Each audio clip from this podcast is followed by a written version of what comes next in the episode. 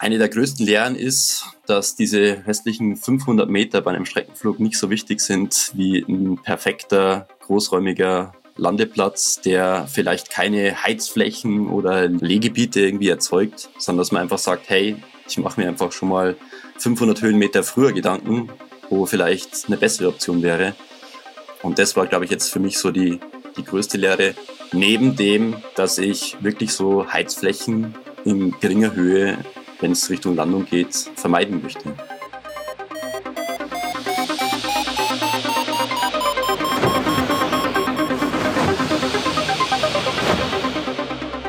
Potsglitz, der Lugleits Podcast. Geschichten aus dem Kosmos des Gleitschirmfliegens. Heute mit Simon Winkler. Und ich bin Lucian Haas. Der DHV pflegt auf YouTube eine beliebte Serie von Lehrvideos es geht darum, besser und sicherer zu fliegen, dank einer guten Flugtechnik. Man bekommt dort unter anderem gezeigt, wie man Kurven besonders effektiv einleitet, Nickbewegungen schneller stoppt, auf Seitenklapper passend reagiert, schneller achten fliegt, sicher top landet oder auch bei schwachen Bedingungen gut sohren kann. Der Lehrmeister in all diesen Videos ist Simon Winkler. Er ist über die Jahre gewissermaßen zum Gesicht und Sprachrohr des DHV geworden, wenn es darum geht, moderne Steuertechniken für den Gleitschirm unters Volk zu bringen. Neuerdings zählt dazu auch die Idee der Trimflaps. Das ist der gleichzeitige Einsatz von Bremsen und Beschleuniger. Das allein schon wäre Grund genug gewesen, Simon Winkler zu dieser 112. Episode von Potsglitz einzuladen und vieles davon erklären zu lassen. Simon hat freilich noch viel mehr zu erzählen. Zum Beispiel, über welche Zufälle er als ambitionierter Agropilot zum eher gesetzten DHV kam und wie er dort die Safety-Class-Tests mitprägte. Wir sprechen über den Wandel von Lehrmethoden und die Idee, Sicherheitsansätze aus der großen Verkehrsfliegerei in die Gleitschirmszene zu übertragen. Dass das sinnvoll wäre, hat Simon Winkler erst kürzlich selbst schmerzhaft erfahren müssen.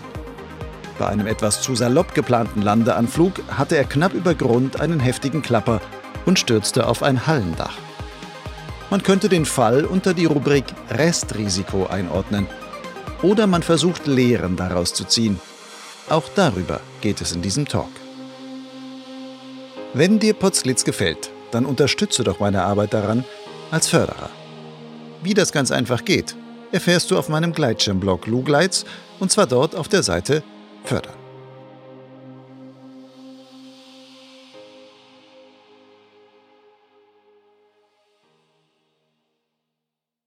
Simon, erzähl mir mal die Geschichte, wie kommt ein so, ich sag mal, abenteuerlustiger und auf gewisse Weise auch risikofreudiger Kerl wie du zu einem eher flugkonservativen Verband wie dem DHV? ähm, ja, mein Werdegang zum DHV war eigentlich so ein bisschen durch Zufälle geprägt. Ähm, ich bin nach meiner Schule zum Aachensee gegangen, also nach dem Abitur zum Aachensee, habe dort bei der Flugschule Aachensee gearbeitet. Äh, Cordula Gröniger und Ecki Maute haben mich da aufgenommen.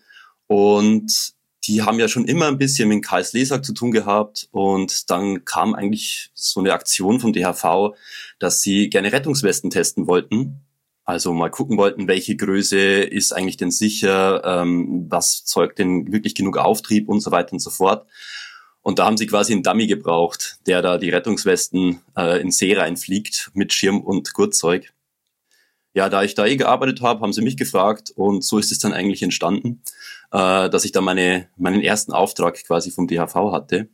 Dann ging das weiter, ein paar Jahre später eben mit dem Aufkommen der Safety Class dass ich da wieder gefragt wurde, hey, ähm, magst du nicht mal ein paar Aufziehübungen mit den Schimmen machen und was dazu sagen? Ja, und dann ging es irgendwie nahtlos weiter und äh, plötzlich war ich dann in der Geschäftsstelle tätig und habe dort ja hauptsächlich zu Beginn eben die die Safety Class Tests eigentlich gemacht. Also das war eigentlich mein Start beim DHV und ja, weil ich einfach immer gerne ja gesagt habe, wenn irgendwelche solche spannenden Aktionen zu tun waren, weil es mich auch selber interessiert hat ja, deswegen war ich dann eigentlich ziemlich schnell dabei.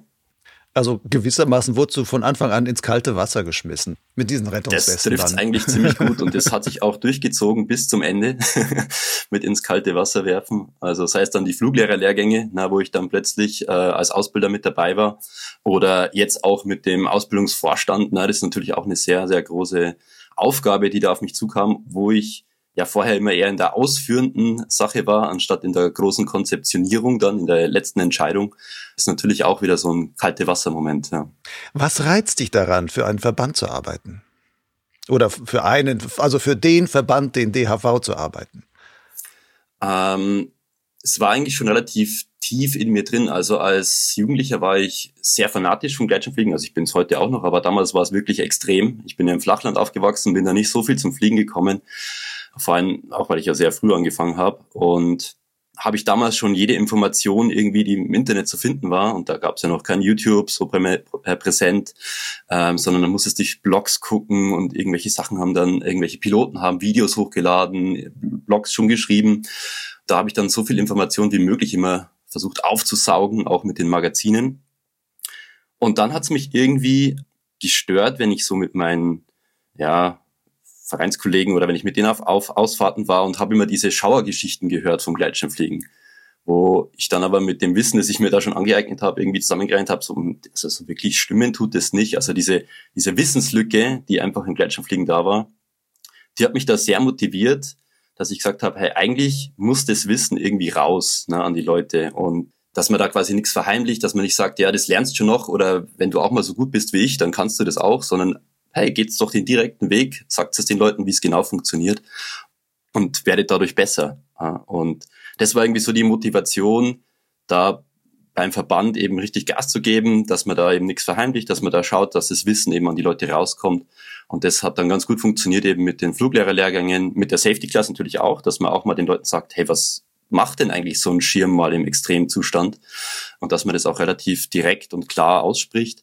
Ja, und dann auch natürlich mit den Tutorials. Das war dann auch noch ein super Projekt mit ähm, Andi Schöpke und Peter Gröniger, dass man da eben auch nochmal schaut, hey, wir wollen eigentlich so viel und klares Wissen wie möglich an die Piloten rausbringen. Das war so meine ganz tiefe Motivation beim DRV. Nun bist du aber auch jemand, der Seiten des Gleitschirmsports lebt, die vielleicht nicht so recht zum Image des DHV passen.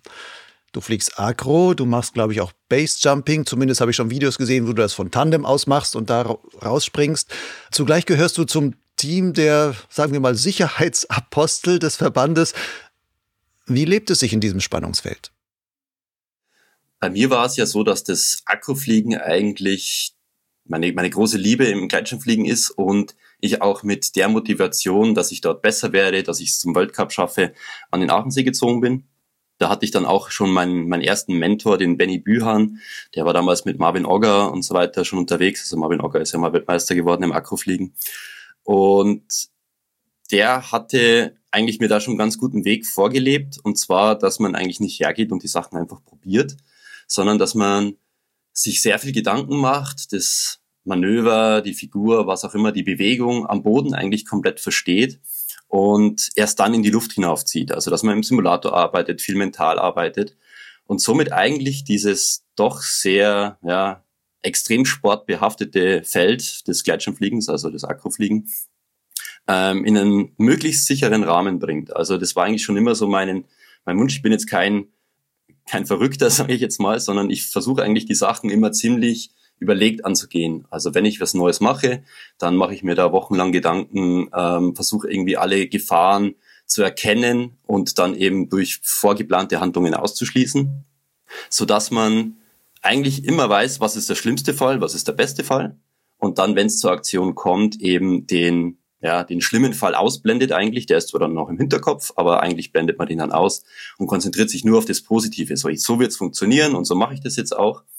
Und daher würde ich sagen, kann man das doch ganz gut verbinden, weil man dadurch eben sehr viel über Risikoeinschätzung und Gefahrenanalyse lernt. Und das kann man dann natürlich wieder übertragen auf den normalen Sport.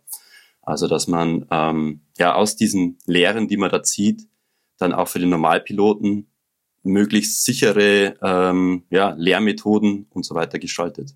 Nun hast du mit der Beschäftigung mit Sicherheit und diesem Thema Sicherheit, gerade für den DAV, natürlich sicherlich auch viele Videos und alles Mögliche gesehen, was so passieren kann, was auch anderen Piloten schon passiert ist und so weiter.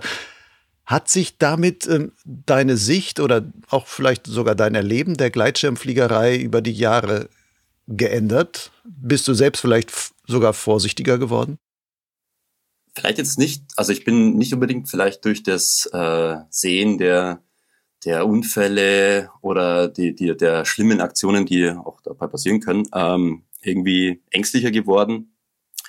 Aber man, man wächst natürlich und man, man kriegt ähm, in seiner eigenen Erfahrung immer mehr mit. Und dann geht es eigentlich mehr darum, für mich persönlich jetzt, wenn ich, ähm, wenn es um neue Sachen geht, die man erlernen soll oder um neue ähm, Tricks, die jetzt vielleicht risikoreicher sind, dass man sagt, brauche ich das jetzt eigentlich noch? Ja, also für wen mache ich das jetzt? Und wenn ich jetzt so meine Risikoanalyse durchgehe, nehmen wir jetzt mal als Beispiel das, das neue Manöver, diesen Full Stall zum Infinity Tumbling. Das wäre natürlich ein schönes Manöver, aber wenn ich jetzt so alle meine, meine Risikoanalyse da durchgehe, dann sehe ich eigentlich, ach, das Risiko, dass da was schief geht, ist, oder die, die Wahrscheinlichkeit, dass da was schief geht, ist relativ groß. Und für wen würde ich denn das jetzt eigentlich machen? Mache ich das jetzt noch für mich oder mache ich das, damit ich in der Szene da noch mein, mein äh, Ruhm und meine Ehre erhalte. Und dann habe ich eigentlich für mich beschlossen, ja, eigentlich würde ich es nur für andere machen. Und das war dann eigentlich so ein Punkt, wo ich gesagt habe, nee, das sind so Punkte, die brauche ich dann nicht mehr. Und so zieht sich natürlich durch viele Dinge durch ja, im Gleitschirmfliegen, wo man dann eben mit dem Alter, mit der Erfahrung lernt, mal gewisse Dinge, die sind einfach sinnlos. Ja. Also da würde ich jetzt einfach nur ein Riesenrisiko eingehen, aber bringt mir jetzt eigentlich auch nicht mehr viel für mein weiteres Gleitschirmleben. Ja, und deswegen kann man eigentlich sagen, da, da wird man ein bisschen vorsichtiger, ja. demütiger. Das heißt, ich halte mal fest, ein Superstall zum Infinity Acro As Simon Winkler bezeichnet das als sinnlos. Bisschen provokant. Das ist jetzt schon sehr provokant, ja. Sinnlos im Sinne von, wenn du es nicht für einen Wettkampf brauchst, wenn du nicht von dieser Akrofliegerei lebst, ja, dann finde ich das jetzt für, für meinen Status gerade von der Flugpraxis her äh, für mich persönlich sinnlos, ja, weil ich es eigentlich nicht brauche. Sicherlich ein tolles Gefühl, aber steht eben in keinem Verhältnis zu dem Risiko, das ich dafür eingehen müsste. Worin liegt aus deiner Sicht das größte Risiko beim Gleitschirmfliegen? Ist es vielleicht genau das, was du jetzt gerade gesagt hast, dieser Punkt, wo man anfängt, Dinge für andere, für die Show, für das Ego oder sowas zu machen? Ich glaube ja. Also ich denke immer noch das größte Risiko, und das zieht sich eigentlich bei vielen Dingen durch, wo einfach der Mensch involviert ist, ist der Mensch, der Pilot, der Ausführende. Und ein Basejumper, ein recht bekannter, der auch Lehrer ist, der hat mal gesagt, das Gefährlichste eigentlich im Extremsport sind die drei C. Das ist Cameras, Crowds und Chicks. Ja, das sind natürlich ein Mann. Also Kameras, äh, Menschenmengen und, äh, und die, die, die Mädels. dass man eben das genau für andere macht. Ja, dass man dadurch animiert wird, mehr Risiko einzugehen. Ja, man steht vielleicht im Mittelpunkt, alle Leute gucken auf einen. Äh, ist natürlich durch Social Media und, und äh, Internet und so weiter nochmal stärker geworden. Und auch die GoPro da seinen Beitrag dazu geleistet. Und ich glaube schon, dass das animiert, dass man vielleicht Dinge macht, die man eigentlich vorher gar nicht gemacht hat. Man hat halt gesehen, hat gesehen, okay, es sieht cool aus, man kriegt da vielleicht auch Lob und Anerkennung. Und dann geht man da, glaube ich, eher mehr Risiken ein. Also ich denke schon, dass sich das dahingehend verändert hat. Äh, trifft natürlich nicht auf alle zu, aber ich würde schon sagen, dass das ein bisschen mit, mit einspielt in das Ganze. Mhm. Hast du mal richtig negative Erfahrungen in, die, in der Hinsicht gehabt oder gemacht, dass du aus Coolness, aus Show heraus ein viel zu großes Risiko eingegangen bist? Ähm, jein, also es war zum Beispiel bei Showflügen oder bei, ähm, bei Videoaufnahmen äh, fürs Fernsehen oder so ähnlich, dass man da für die Sache ein bisschen mehr Risiko eingeht und im Nachhinein betrachtet dumme Sachen macht. Ja, zum Beispiel, man hat einen Showflug bei einem Event, äh, man ist gebucht, man bekommt natürlich auch Geld dafür. Das ist auch so irgendwie ein Highlight von diesem Event und dann möchte man das auch denen abliefern. Also gefühlt, man ist denen was schuldig. Und dann geht es schon mal ganz schön schnell, dass man zum Beispiel das Wetter ignoriert. Also da erinnere ich mich noch, äh, da waren wir einmal bei einem Event und dann ist da eigentlich eine Kaltfront aufgezogen. Ja, und dann haben wir die schon im hinten weiter Entfernung gesehen. Aber man weiß natürlich mit dem Kaltluftausfluss, ne, das kann in den Tälern dann schon auch ganz schön schnell gehen, dass es gefährlich wird. Und dann haben wir einfach gesagt, komm, das machen wir jetzt, wir sind ja eh in fünf Minuten unten. Mhm. Und dann ist sich das auch wirklich auf die Minute ausgegangen. Also wir sind gelandet, haben zusammengepackt und dann kam halt der erste Schwall. Und dann sind das schon so Erfahrungen, wo man sagt, puh, Gott sei Dank ist es jetzt nochmal gut gegangen. Aber eigentlich war es saudämlich. Ja, kann man einfach nicht anders sagen. Und das sind schon so Situationen, wo man merkt, boah, der verschiebt sich dann ganz schnell mal aufgrund von den Ausführungswillen äh, die, einzig, einige, die eigene Risikowahrnehmung und ähm, man blendet es eigentlich zu sehr aus, wo man sich eigentlich gerade in dem Moment jetzt nochmal hinsetzen sollte und sagen sollte, hey, brauche ich das jetzt? Ja, wieder auf diesen Fall, muss ich das jetzt machen? Für wen mache ich das jetzt? Da wäre so eine Abwägung dann schon mal gescheiter. Und das sind halt so Sachen, glaube ich, die man eben mit der Zeit dann lernt. Ja, und man hat halt sein Glücksfass und sein Erfahrungsfass und sobald das Glücksfass halt leer ist, sollte das Erfahrungsfass voll sein, sage ich immer ganz gerne. Ja. Würdest du denn dann beim nächsten Mal aus dieser Erfahrung heraus, falls nochmal so eine Situation ist, würdest du dann sagen, lieber Veranstalter, ich sehe, da kommt eine Kaltfront, ich hatte sowas schon mal, wo ich ganz knapp mit Glück davon gekommen bin, ich starte jetzt nicht. Also würdest du dann wirklich soweit in dem Moment rational denken können? Ist tatsächlich auch schon vorgekommen. Also das haben wir jetzt auch schon, sag jetzt mal zwei, drei Mal in den letzten Jahren gehabt, dass wir wirklich abgesagt haben, ja, dass es einfach nicht ging, dass wir einfach gesagt haben, hey, wir sind eigentlich Gleitschirmpiloten, die Spaß haben wollen. Da ist es jetzt dieses Risiko nicht wert, weil das wäre ja dann kein Spaß. So ein Flug macht keinen Spaß, wenn du so im Hinterkopf hast, hey, da ist ein Wetter, das aufzieht oder irgendwas anderes, was gefährlich macht. Da haben wir für uns jetzt schon ganz, also wenn ich jetzt meine Showkollegen damit einbeziehe, äh, eine ganz starke Meinung dazu, dass wir das eben jetzt nicht mehr machen. Also die vorher erzählte Situation, die ist jetzt auch schon ja, gut acht Jahre her. Da hat sich natürlich dann schon ein bisschen was verändert im Kopf. Gott sei Dank, würde ich auch sagen. Wie ist das dann eigentlich? Wird man dann vom Veranstalter trotzdem bezahlt? Oder sagt er, nee, das ist dein Wetterrisiko, jetzt bist du nicht geflogen, dann kriegst du auch kein Geld? Das ist immer ein bisschen Verhandlungssache. Manche sagen dann tatsächlich, nee, da gibt's jetzt nichts. Aber wenn man vorher das gut ausredet und sagt, hey, da gibt's einfach ähm, ja diese, wie sagt man, in der unvorhersehbaren Bedingungen, ja, und dann ähm, ja, dann muss das akzeptiert werden. Aber das muss man natürlich vorher ausmachen, kann man ja nicht im Nachhinein sagen, nee, das, das Lüftlein hat mir jetzt nicht gepasst und ich äh, komme erst gar nicht und nehme nur das Geld. Das ist natürlich auch kein, äh, keine gute Manier, deswegen muss man das vorher einfach gut verhandeln. Nun ist sowas wie eine aufziehende Kaltfront ein Risiko, was man kennt oder was man zumindest irgendwie erkennen kann. Und dann gibt es ja im Gleitschirmfliegen auch noch so einen, ich nenne ihn mal ein bisschen fiesen Begriff, das Restrisiko, wo es dann heißt, da kann immer noch aus heiterem Himmel oder sonst wie irgendetwas passieren. Du hast selbst kürzlich einen Unfall gehabt, den man durchaus unter diese Rubrik packen kann. Was ist da geschehen? Ein Unfall ist eigentlich in, einer, in einem Flug, in einem Wetterlage entstanden, die total unspektakulär war. Und deswegen trifft es eigentlich, wie du schon sagst, den Begriff des Restrisikos hier sehr gut. Ähm, es war ein ganz gemütlicher, zumindest in unserer Region, Streckenflugtag wir hatten, also es war im Flachland, äh, es war moderat thermisch, würde ich jetzt sagen. Ja, wir hatten so im besten Steigen vielleicht 1,5 Meter pro Sekunde und das auch relativ ja, gutmütig und äh, gleichmäßig. Und ja, ich bin eben bei mir im Flachland zum Fliegen gegangen von einem kleinen Hügel aus, konnte dann da schön aufdrehen. Es war ganz gemütlich bis zur Basis, ja, bin dann weitergeflogen, nochmal aufgedreht und dann kam es eben zur Abschattung ja, und es ging Richtung Landung. Wie es halt so beim Streckenfliegen ist, ja, man versucht ja dann die letzten Meter einfach noch auszugleiten. Das war auch dann von der Geländeform hier ganz gut gegeben, dass man einfach da die Wiesen weiter ausgleiten kann. Und da der Wind auch sehr schwach war, habe ich einfach gedacht, ich fliege da jetzt mit dem Wind, ja, das waren so 8 kmh Rückenwind laut GPS dann noch, äh, einfach immer weiter aus und lande dann eben, ja, wenn nötig, mit einer leichten Rückenwindlandung. Und mache halt dann noch ein bisschen Strecke. Das sah auch da vom Gelände her ganz nett aus, dass ich da unbedingt irgendwie noch durchgleiten wollte. Ja, ähm, und bin dann immer mehr abgesunken, über ein kleines Waldstück noch geflogen und hinter diesem Waldstück war eine Lagerhalle, relativ große, mit einem schwarzen Blechdach. Und ja, die Bedingungen vorher waren ruhig, der Wind war schwach, also habe ich mir da eigentlich nichts weiter gedacht und bin einfach da geradeaus drüber geflogen. Und wie ich so zu diesem Dach kam, ist plötzlich das Sinken stärker geworden. Ja, und das ist ja immer schon mal so ein Alarmzeichen, ja, da ist vielleicht irgendwelche Bewegungen oder ein Lee oder ähnliches. Oder vielleicht zieht auch irgendwo eine Thermik gerade ab.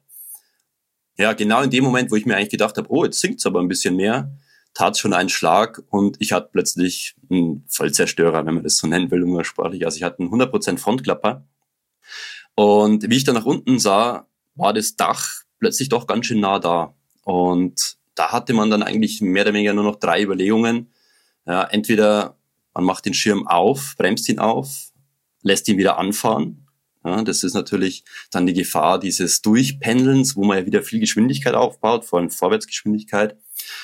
Ich mache ihn auf und es geht in den Rückwärtsflug, wo man ja auch weiß, das Sinken ist da ein bisschen geringer.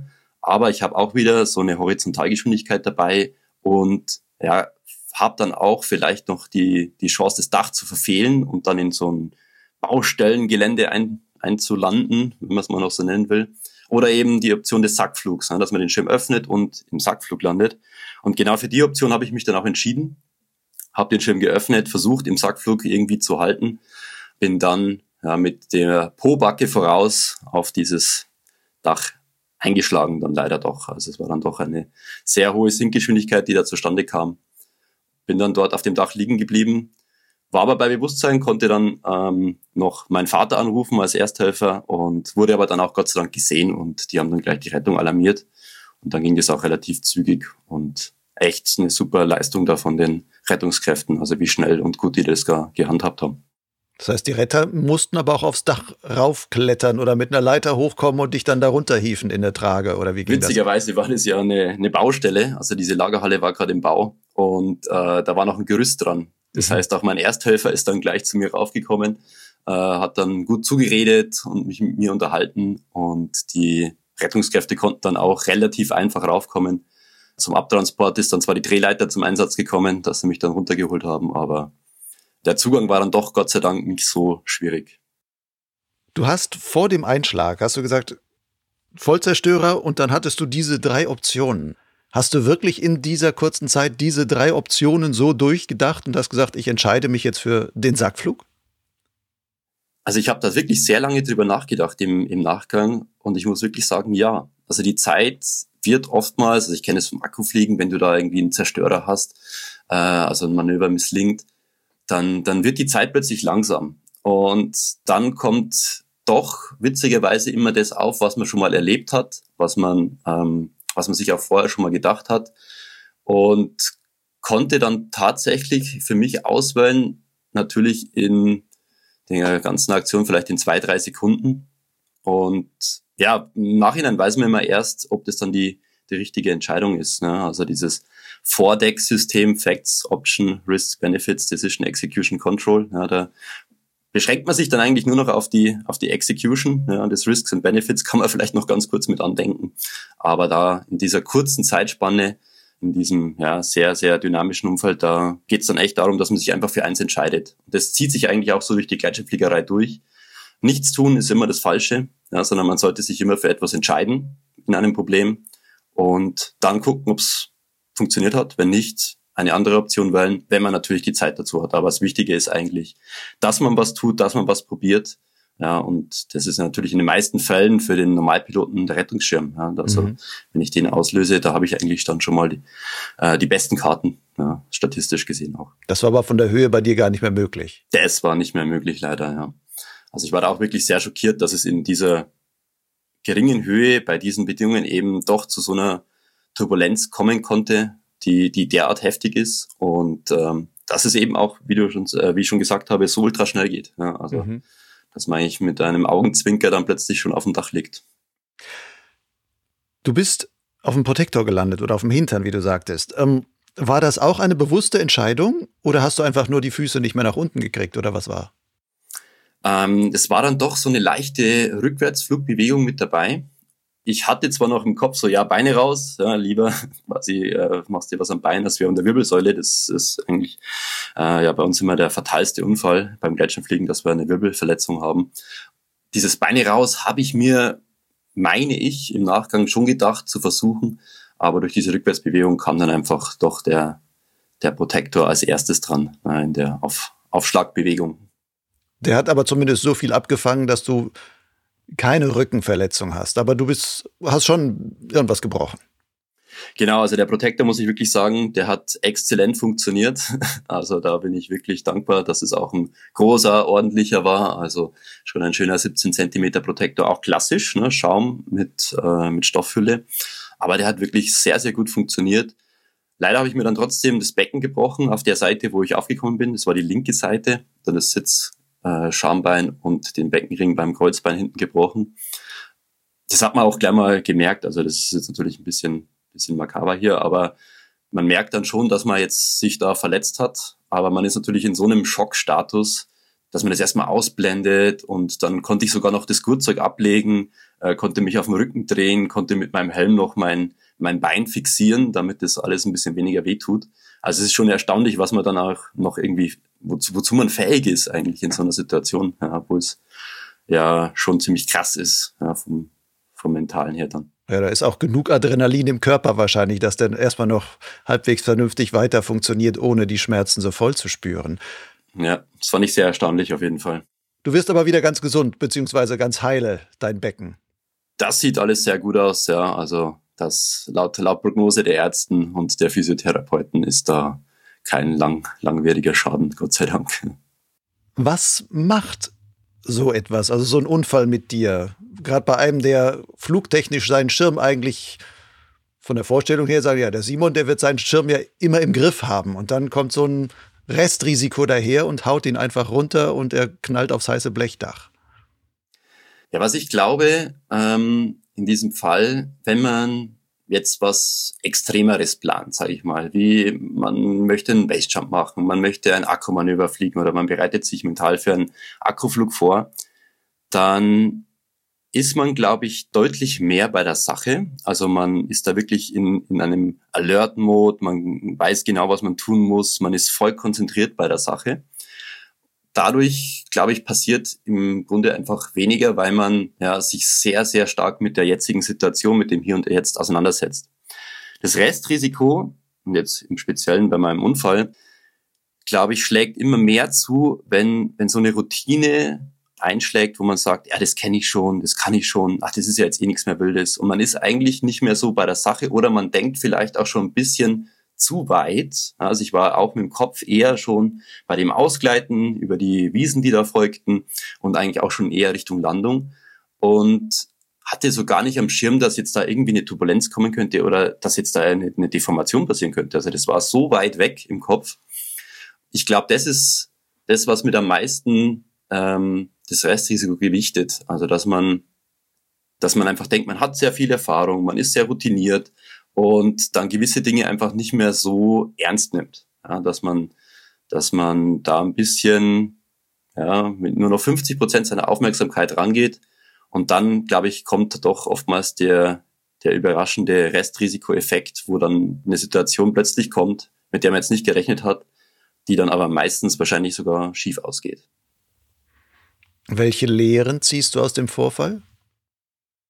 Also eine der größten Lehren ist, dass diese restlichen 500 Meter bei einem Streckenflug nicht so wichtig sind wie ein perfekter, großräumiger Landeplatz, der vielleicht keine Heizflächen oder Leh, ja, Lehgebiete irgendwie erzeugt, sondern dass man einfach sagt, hey, ich mache mir einfach schon mal 500 Höhenmeter früher Gedanken, wo vielleicht eine bessere Option wäre und gehe dort dann landen. Und das war, glaube ich, jetzt für mich so die, die größte Lehre, neben dem, dass ich wirklich so Heizflächen in geringer Höhe, wenn es Richtung Landung geht, äh, vermeiden möchte. Ja.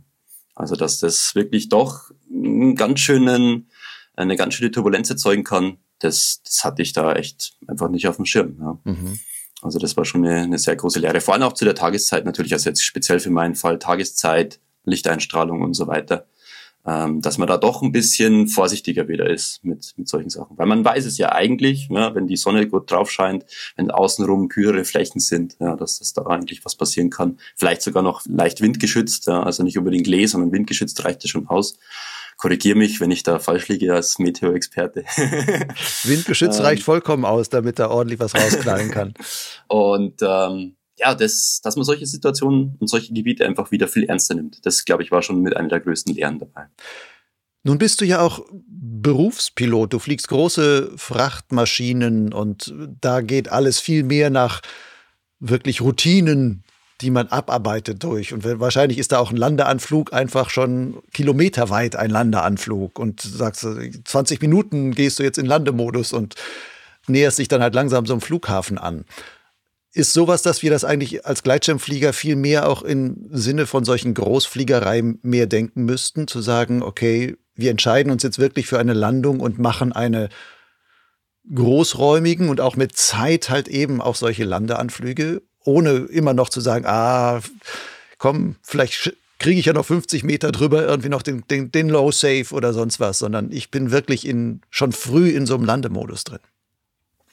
Das ist, also die, den Transfer von der Berufsfliegerei ähm, wollen wir eigentlich schon relativ lange, zumindest Teile davon, ähm, in die Gleitschirmfliegerei übertragen, weil dieses Berufsfeld hat sich eigentlich über die Jahre über nichts anderes äh, beschäftigt, als wie menschliche Fehler auszumerzen und Sicherheit immer weiter voranzutreiben. Also es gibt, glaube ich, kein Feld, wo so eine ausführliche Unfallanalyse ist, wo so viel in Training investiert wird, um Fehler zu vermeiden, um Situationen zu erkennen, um mit Stress umgehen zu können.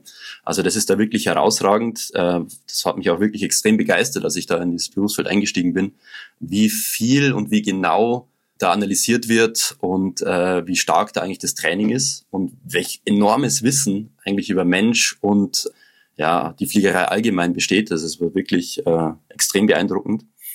Weil du es jetzt angesprochen hast mit diesen Modi, auch Kigel Maurer hat es mal ähm, schon relativ früh gesagt, dass für ihn auch unterschiedliche Flugzustände quasi gibt, äh, wo er seinen Kopf dementsprechend programmiert, also sei es für den Start, für das Thermikfliegen, für den Streckenflug oder auch dann wieder für die Landung. Also er geht da wirklich in einen Modus über, wo dann sein gesamter Fokus eigentlich nur noch für, für das eben ähm, geht, also wo, wo er wirklich seinen ganzen Fokus darauf legt. Ja, beim, beim Airline-Fliegen ist es so, eine Landung beginnt eigentlich etwa eine Stunde vorher, wo man sich die Karten nochmal genau anguckt, das Flugzeuggewicht, den Sprit, die Wetterbedingungen und so weiter. Und dann wird es ausführlichst gebrieft. Also man unterhält sich mit allen Crewmembern, erzählt, was man vorhat, programmiert sich quasi dadurch schon mal vorab. Und dann werden aber auch ähm, Risks and Threats erwähnt, also einerseits interne Sachen, was haben wir für Probleme, passt vielleicht am Flieger irgendwas nicht, haben wir da irgendeine kleine Fehlfunktion, oder auch Threats eben, dass das Wetter vielleicht nicht passt, dass beim Flughafen irgendwelche besonderen Situationen auftreten können. Und somit versucht man eigentlich alle Überraschungen ziemlich auszumerzen, ja, dass man da wirklich bestmöglich vorbereitet ist, damit es dann auch reibungslos funktioniert. Und das ist was, das könnte man eigentlich schon ziemlich eins zu eins zum Gletscherfliegen übertragen. Ähm, Vielleicht nicht mit der Stunde vorher. Ne, Stunde vorher ist ein bisschen schwierig, genau, aber so paar Minuten vorher sich nochmal anguckt, ganz genau, hey, wo sind vielleicht Legebiete, wenn es jetzt bei einem Streckenflug ist, wo er mal auf einem unbekannten Landeplatz landet, wie ist der Wind, wo kann ich den Wind erkennen, welche Landetechnik verwende ich, welche macht jetzt hier am meisten Sinn und dass man dann wirklich in diesen Modus landen geht und versucht, das bestmöglich eben abzuhandeln. Und wie du schon sagst, dass man nicht ein Low Safe probiert und dann merkt, oh, der Kreis geht sich jetzt doch nicht mehr aus und ich stehe dann zehn Sekunden später ähm, am Boden so überraschend quasi. Das, das glaube ich, fördert dann das Restrisiko, wo man dann eben genau an dem Ort, wo man ist, auch ein bisschen Glück braucht, ob der jetzt eben ein braver Ort ist, sage ich jetzt mal überspitzt, oder ein eher nicht so braver. Sollte man das denn dann überhaupt noch als Restrisiko bezeichnen? Man könnte ja sagen, okay, wenn du dir die drei Minuten vor der Landung, du hast noch die entsprechende Höhe Zeit nimmst, dir das anzugucken und zu sagen, okay, Wind kommt von da. Ich gucke mir die möglichen Lee-Bereiche an. Ähm, ich sehe vielleicht, oh, da ist ein heißes Blechdach, wie bei dir jetzt äh, mit dem Unfall. Da sollte ich vielleicht nicht drüber fliegen, äh, sehr niedrig, weil wenn da gerade was abgeht, dann wird es wahrscheinlich turbulent und sowas. Also man, sowas könnte man ja zumindest eine gewisse Erfahrung vorausgesetzt ja durchaus vielleicht sehen. Und damit wäre das Restrisiko eigentlich ein Teil des normalen Risikos, wo du sagen kannst, das ist etwas, was ich vermeiden kann oder zumindest stark reduzieren kann, indem ich eine andere Route wähle oder einen anderen Landeplatz oder was auch immer. Ja, ich glaube, das, was du gerade meintest, das trifft es ganz gut mit dem Reduzieren.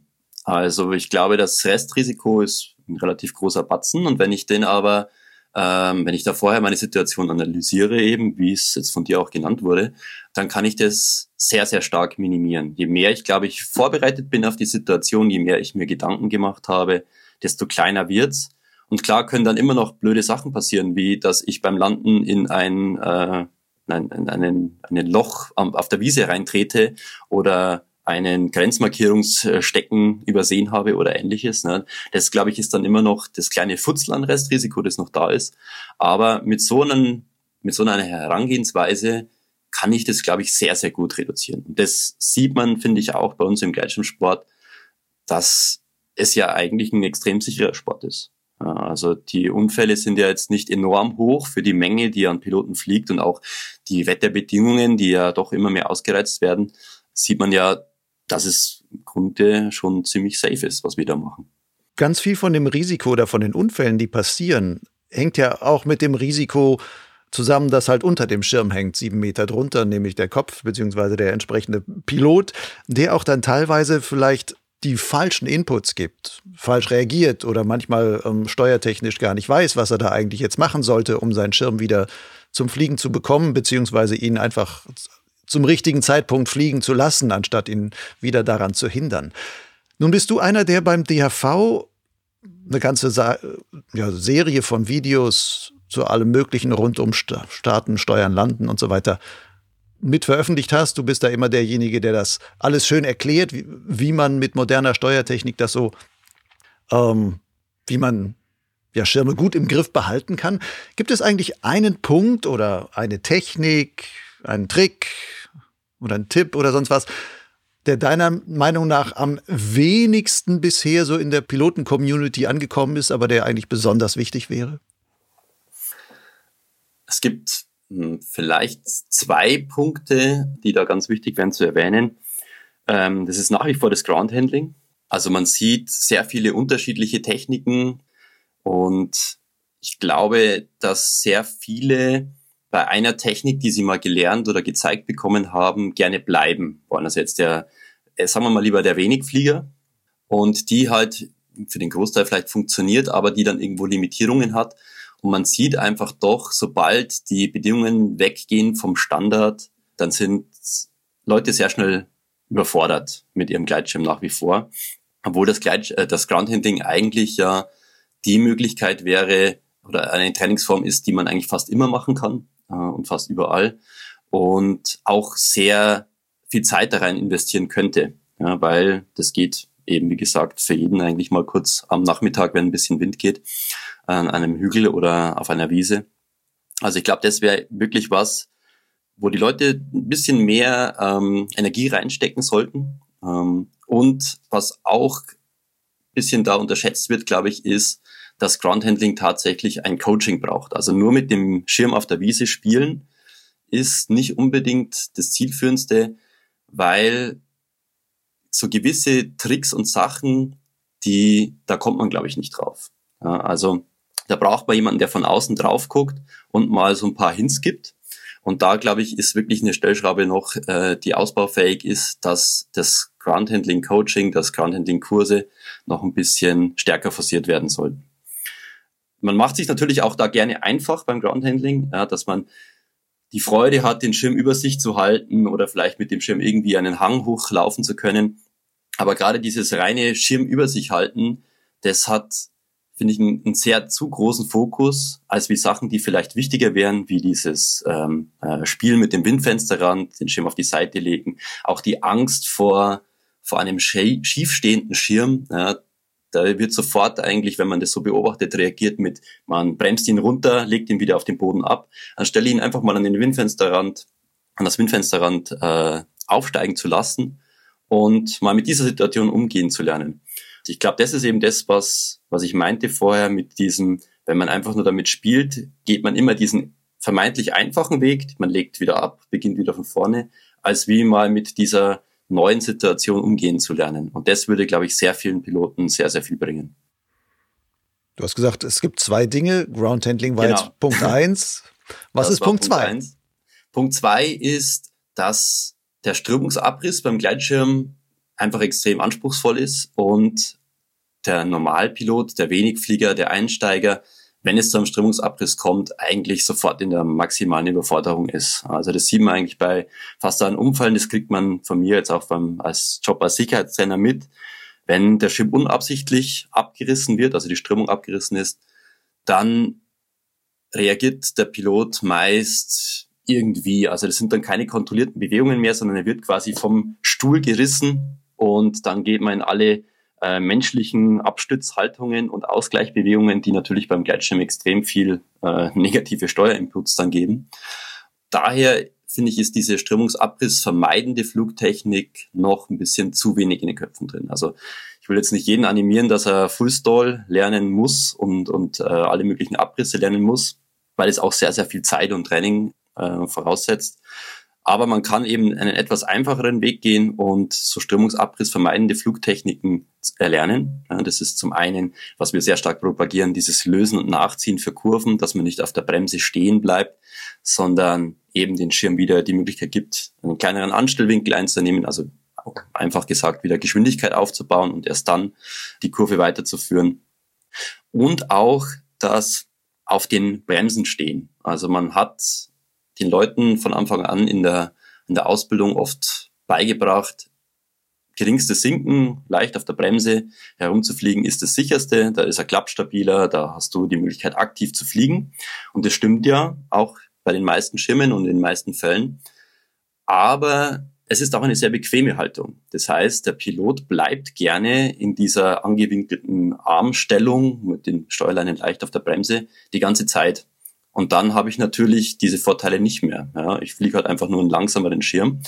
Aber dieses Aktivfliegen findet dann nicht statt. Und wenn jetzt ein Problem passiert, wo der Pilot die Hände hochgeben müsste, also rauf zu den Leinenschlössern zur Führungsrolle, damit der Schirm wieder fliegen kann, dann ist eigentlich diese Haltung, diese Bequeme so eingebrannt, dass da die Hände nicht weiter nach oben gehen, sondern dass man in dieser Grundstellung bleibt und den Gleitschirm aber damit nicht mehr aus dem Stall bringt. Und das sieht man eben sehr, sehr häufig. Und das ist was, was wirklich aus den Köpfen raus musste, dass man seine Steuerleinstellung der Situation anpasst, in welcher man ist. Will man gleiten, gehören die Hände nach oben.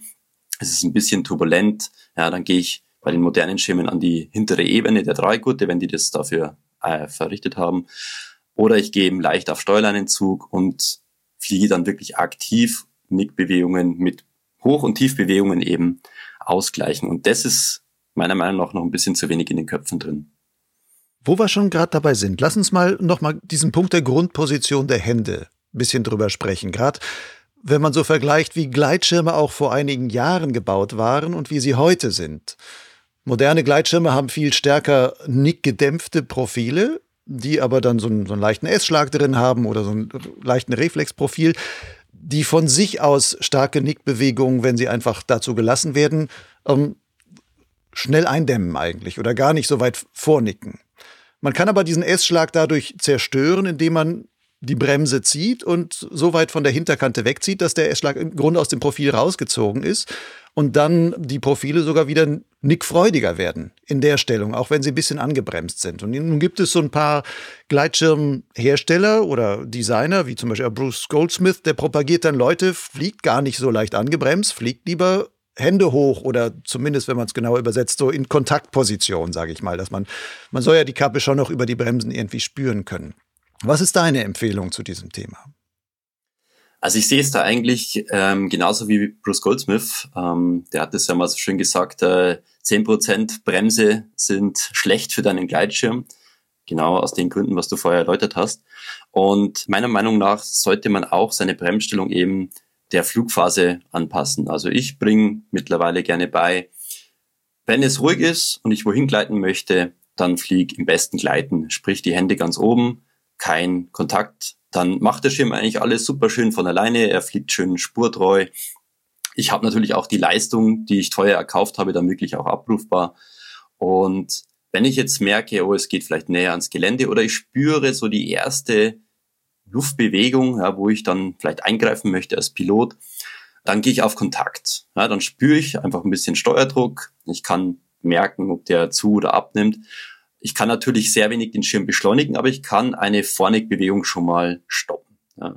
Und das merkt man auch, finde ich, bei den neueren Schirmen, dass sie eher eine Tendenz haben, nach vorne zu nicken, als wie sich aufzustellen. Das ist ja eher so ein... Also die Thermik ja, reinzuziehen, wenn da irgendwie sowas Genau, kommt. genau. Also weniger ja, das nach hinten nicken, wo ich den Schirm ja dann wirklich aktiv mit den Händen hoch beschleunigen müsste. Und daher glaube ich, ist es eine ganz gute Taktik, so zu fliegen, weil wahrscheinlich der erste die erste Reaktion vom Schirm ein Vornicken wäre. Wenn es jetzt noch turbulenter wird, dann würde ich nochmal eine Stufe tiefer gehen mit den Steuerleinen, also nochmal etwas langsamer fliegen, dadurch auch den Anstellwinkel etwas erhöhen, weil ja sich mein Flugpfad verändert. Und ähm, jetzt habe ich aber noch viel mehr Spielmöglichkeiten. Das heißt, jetzt kann ich wirklich reagieren, wenn der Schirm auch mal nach hinten gehen sollte, dass ich die Hände hochnehmen kann, dass ich ihn wieder beschleunige. Aber ich habe trotzdem auch noch die Möglichkeit, sehr tief zu ziehen. Das würde ich aber wirklich nur machen, wenn es wenn es wirklich das Ganze benötigt, also wenn es turbulent ist, wo ich dann auch wirklich als Pilot aktiv dazu eingreifen sollte.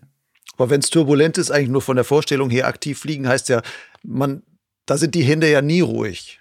Im Grunde ist dann rechts und links immer die ganze Zeit versuchen halt einigermaßen den gleichmäßigen Zug zu halten, beziehungsweise dann ähm, den Anstellwinkel immer so zu kontrollieren, dass die Kappe über einem bleibt. Und ein starres, ich ziehe es mal auf Schulter hoch oder ein bisschen tiefer als Schulter hoch oder sowas und bleib einfach da, ist ja dann kontraproduktiv in dem Fall eigentlich. Genau, richtig. Also das äh, ist eben in den Köpfen drin, was ich vorher auch gesagt habe. Ja, ich bleib da einfach und dann bin ich safe. Und das ist halt leider ein Irrglaube, weil meiner Erfahrung nach da die Gleitschirme eher unruhiger werden. Also sie sind nickfreudiger, manche sogar auch rollfreudiger. Und wenn ich jetzt da nur starr bleiben würde, dann nehme ich eigentlich alle Vorteile wieder weg. Ja, wenn ich aber dann damit aktiv eingreifen kann, bin ich auf jeden Fall auf der sichereren Seite. Und das ist eben, wie du sagst, ja, die Hände sind da nicht starr, sondern ich versuche den Steuerdruck zu folgen, versuche meinen, auf meinen Flugweg zu reagieren und dadurch sind die Hände eben ständig in Bewegung. Ja. Das gleiche ist natürlich auch noch für das Gurtzeug wichtig. Auch hier, was ja viel zu wenig beachteter Teil ist, ist ja unser Flugsitz, unser Steuersitz, dass ich auch da flexibel bleibe, ja, die Belastung auf den Schirm eigentlich gleichmäßig halte, sprich mit der Hüfte mitgehe, aber auch dann mal bestimmt eben in eine Richtung einlenke, wo ich eben hin möchte, dass ich da auch nicht alles akzeptiere, sondern diese Steuerung auch wirklich aktiv mit einsetze. Oder eben, wenn es zum Gleiten geht, dann wieder möglichst ruhig da drin zu sitzen und versuchen eben so wenig Bewegungen wie möglich auf den Schirm zu übertragen. Lass uns als nächstes mal über Kurvenflug sprechen und äh, moderne Steuertechnik, so wie ihr sie als DAV gerne lehren würdet, sage ich mal. Es ist sehr, dauert noch ein bisschen, bis das vielleicht bei den Piloten insgesamt so ankommt. Eins, was mir da aufgefallen ist bei den Videos, die du da machst, es geht sehr viel um eigentlich ein impulsives Steuern. Und das sieht manchmal aus fast wie so ein digitales Steuern aus, wo du sagst, ich leite jetzt die Kurve ein und du ziehst mit nicht so ein langsames Einleiten, sondern eigentlich ein relativ schnelles, Du ziehst die Bremse dabei gar nicht so tief, aber trotzdem ein gewisser Schwung und durch diese plötzliche Änderung am Flügel passiert auch schneller mehr. Worum geht es dabei? Da ist der Hintergrund des, ähm, ja, der Impulssteuerung eigentlich, dass man die Flugmechanik vom Schirm ausnutzt und das Ganze wieder in eine strömungsabrissvermeidende Flugtechnik bringt. Unser Gleitschirm steuert ja mit Widerstand. Dieser reine parasitäre Widerstand funktioniert natürlich am besten, wenn die Geschwindigkeit hoch ist. Also je höher die Geschwindigkeit und ich erzeuge dann eine Deformation ähm, an der Hinterkante, dann wirkt das Ganze am besten. Und wenn ich das Ganze relativ schnell mache, dann ist natürlich dieser Geschwindigkeitsunterschied oder diese Widerstandsstärke am größten. Dann funktioniert unsere Flugmechanik eigentlich am besten, weil wir sind ja ein Pendel und wir steuern ja eigentlich übers Pendel das heißt, wenn ich plötzlich eine Seite abbremse, kann das Pilotenpendel nach vorne außen durchschwingen und der Gleitschirm nimmt eigentlich am schnellsten die Schräglage auf, ohne dass ich jetzt da relativ viel Steuerweg brauche und somit auch wenig hohen Anstellwinkel habe, äh, das Profil nicht zu stark gewölbt ist und somit bin ich eigentlich dann wieder weiter weg vom Strömungsabriss oder von einem gefährlich hohen Anstellwinkel. Das ist so der, der Haupthintergrund, dass man zeigt, hey, man kann auch mit einem Gleitschirm, der vermeintlich lange Steuerwege hat oder träge ist, mit dieser Steuertechnik doch eine hohe Wendigkeit hineinbringen. Jetzt ist es natürlich so, dass bei den ähm, Videos das Ganze sehr überdeutlich ist und auch in so einer Trainingsform, ja, wie jetzt zum Beispiel bei einer Laufschule ja, im Fitnessstudio äh, oder bei einem Trainer, dass man ja da auch quasi isoliert Bewegungen überdeutlich macht, um die dann eben praxisgerecht im normalen Alltag anzuwenden. Also das ist quasi wie so ein, wie so ein Fitnessstudio, sage ich jetzt mal, ja, wo man die, die Manöver äh, oder die, die Bewegungen isoliert trainiert. und trainieren sollte, um sie dann eben angepasst zu machen. Also es macht natürlich keinen Sinn, wenn ich eine schwache Thermik fliegen möchte, dass ich da jetzt sehr stark impulsiv rumziehe, weil ich ja dann sehr schnell wieder Schräglage habe, die dann vielleicht das Sinken schon wieder eliminiert, äh, das Steigen schon wieder eliminiert durch mein erhöhtes Sinken.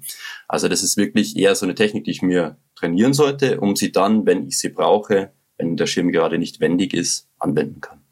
Aber ist es vielleicht in der Gleitschirmszene gilt es noch als zu opportun zu sagen, na, dieses ganz softe, das langsame Ziehen und das sehr gleichmäßige Fliegen und sowas und langsam diese Schräglage aufnehmen, dass das alles so ganz smooth aussieht, dass das eigentlich vielleicht sogar leistungstechnisch kontraproduktiv ist? Ja, es ist natürlich, wenn ich sehr langsam an der Steuerleine ziehe, brauche ich mehr Weg, ja, weil dann irgendwann mal eben, es dauert eben, bis der Widerstand sich da aufbaut. Äh, ich verlangsame auch den Gleitschirm, da muss ich nochmal mehr Widerstand ein, anwenden. Da hat auch der Ferdinand Vogel mal ganz nett gesagt, ja, wenn ich möglichst leistungsstark steigen will, dann versuche ich eigentlich auf der Kurveninnenseite so wenig Steuerleine wie möglich zu verwenden und auf der Außenseite in etwa im geringsten Sinken zu fliegen, von der Steuerleinenstellung her. Und relativ viel mit Gewicht, meinte er auch. Also, dass man relativ viel Gewicht reinlegt, um damit eben den Radius dann zu bestimmen.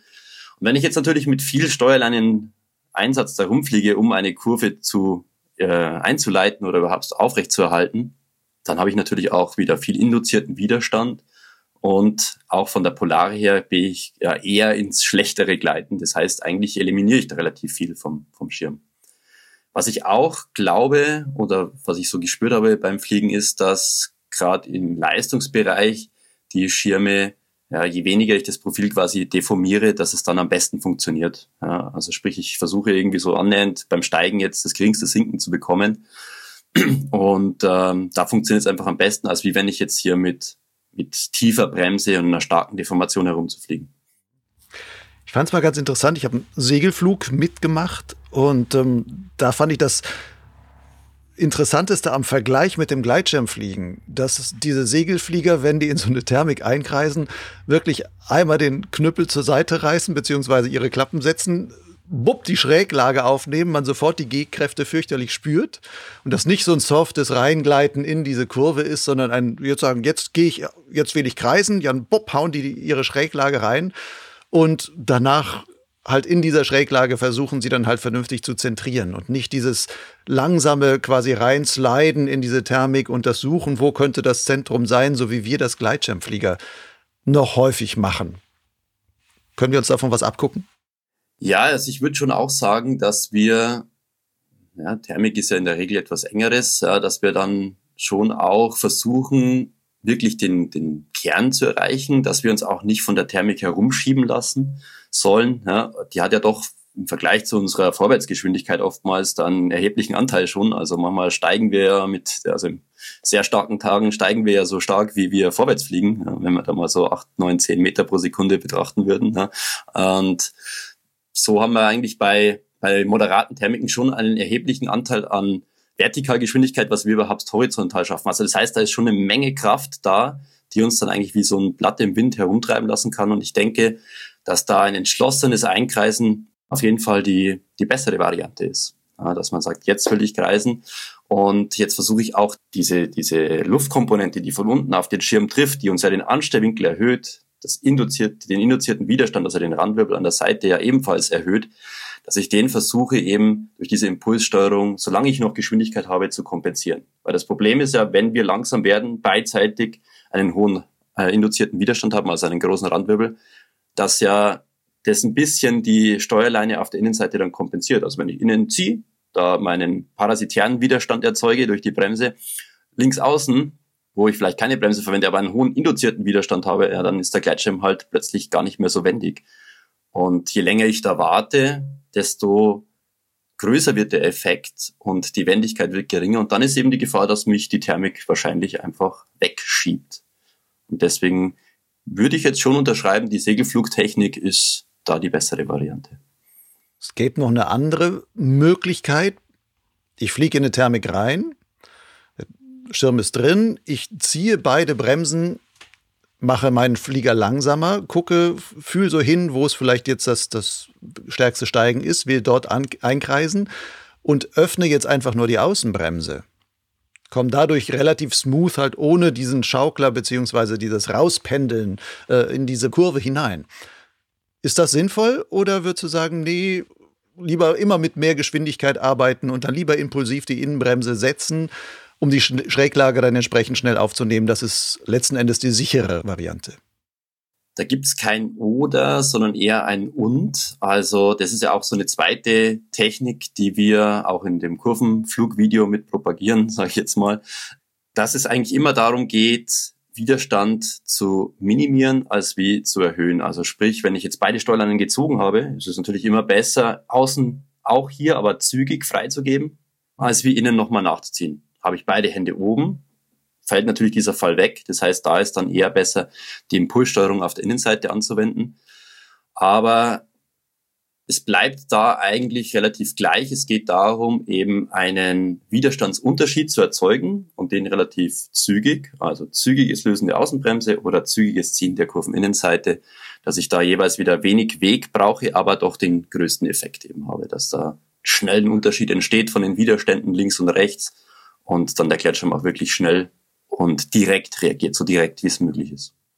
Gibt es für dich da Unterschiede oder macht es einen Unterschied je nach Bremseinstellung des Gleitschirms? Es gibt ja welche, bei denen die Bremse am Anfang sehr weit außen greift, also wo du schnell einen größeren Hebel hast. Gibt andere, die so mehr, manche Hersteller nennen das so die Thermikbremse, die sagen, nee, die Außen, den Außenflügel lassen wir erstmal relativ in Ruhe und wir bremsen erstmal ein bisschen von der nicht die Kappenmitte, sondern die Mitte der Hälfte, so da ein bisschen verstärkt an, weil man damit eigentlich eine angenehmere Thermikkurven-Schräglage einstellen kann. Der Schirm bohrt dann nicht so schnell weg. Sollte man an sowas dann halt vielleicht auch seine Kurventechnik entsprechend anpassen? Den einen kann man sehr impulsiv steuern, den anderen vielleicht etwas weniger? Da hast natürlich vollkommen recht. Also der Hebel, ja, wo du dann quasi am Flügel ansetzt, der ist natürlich unterschiedlich. Je weiter außen, desto effektiver, sage ich jetzt mal, ist die Bremse, weil der Hebelarm natürlich größer ist. Da muss ich etwas feinfühliger sein.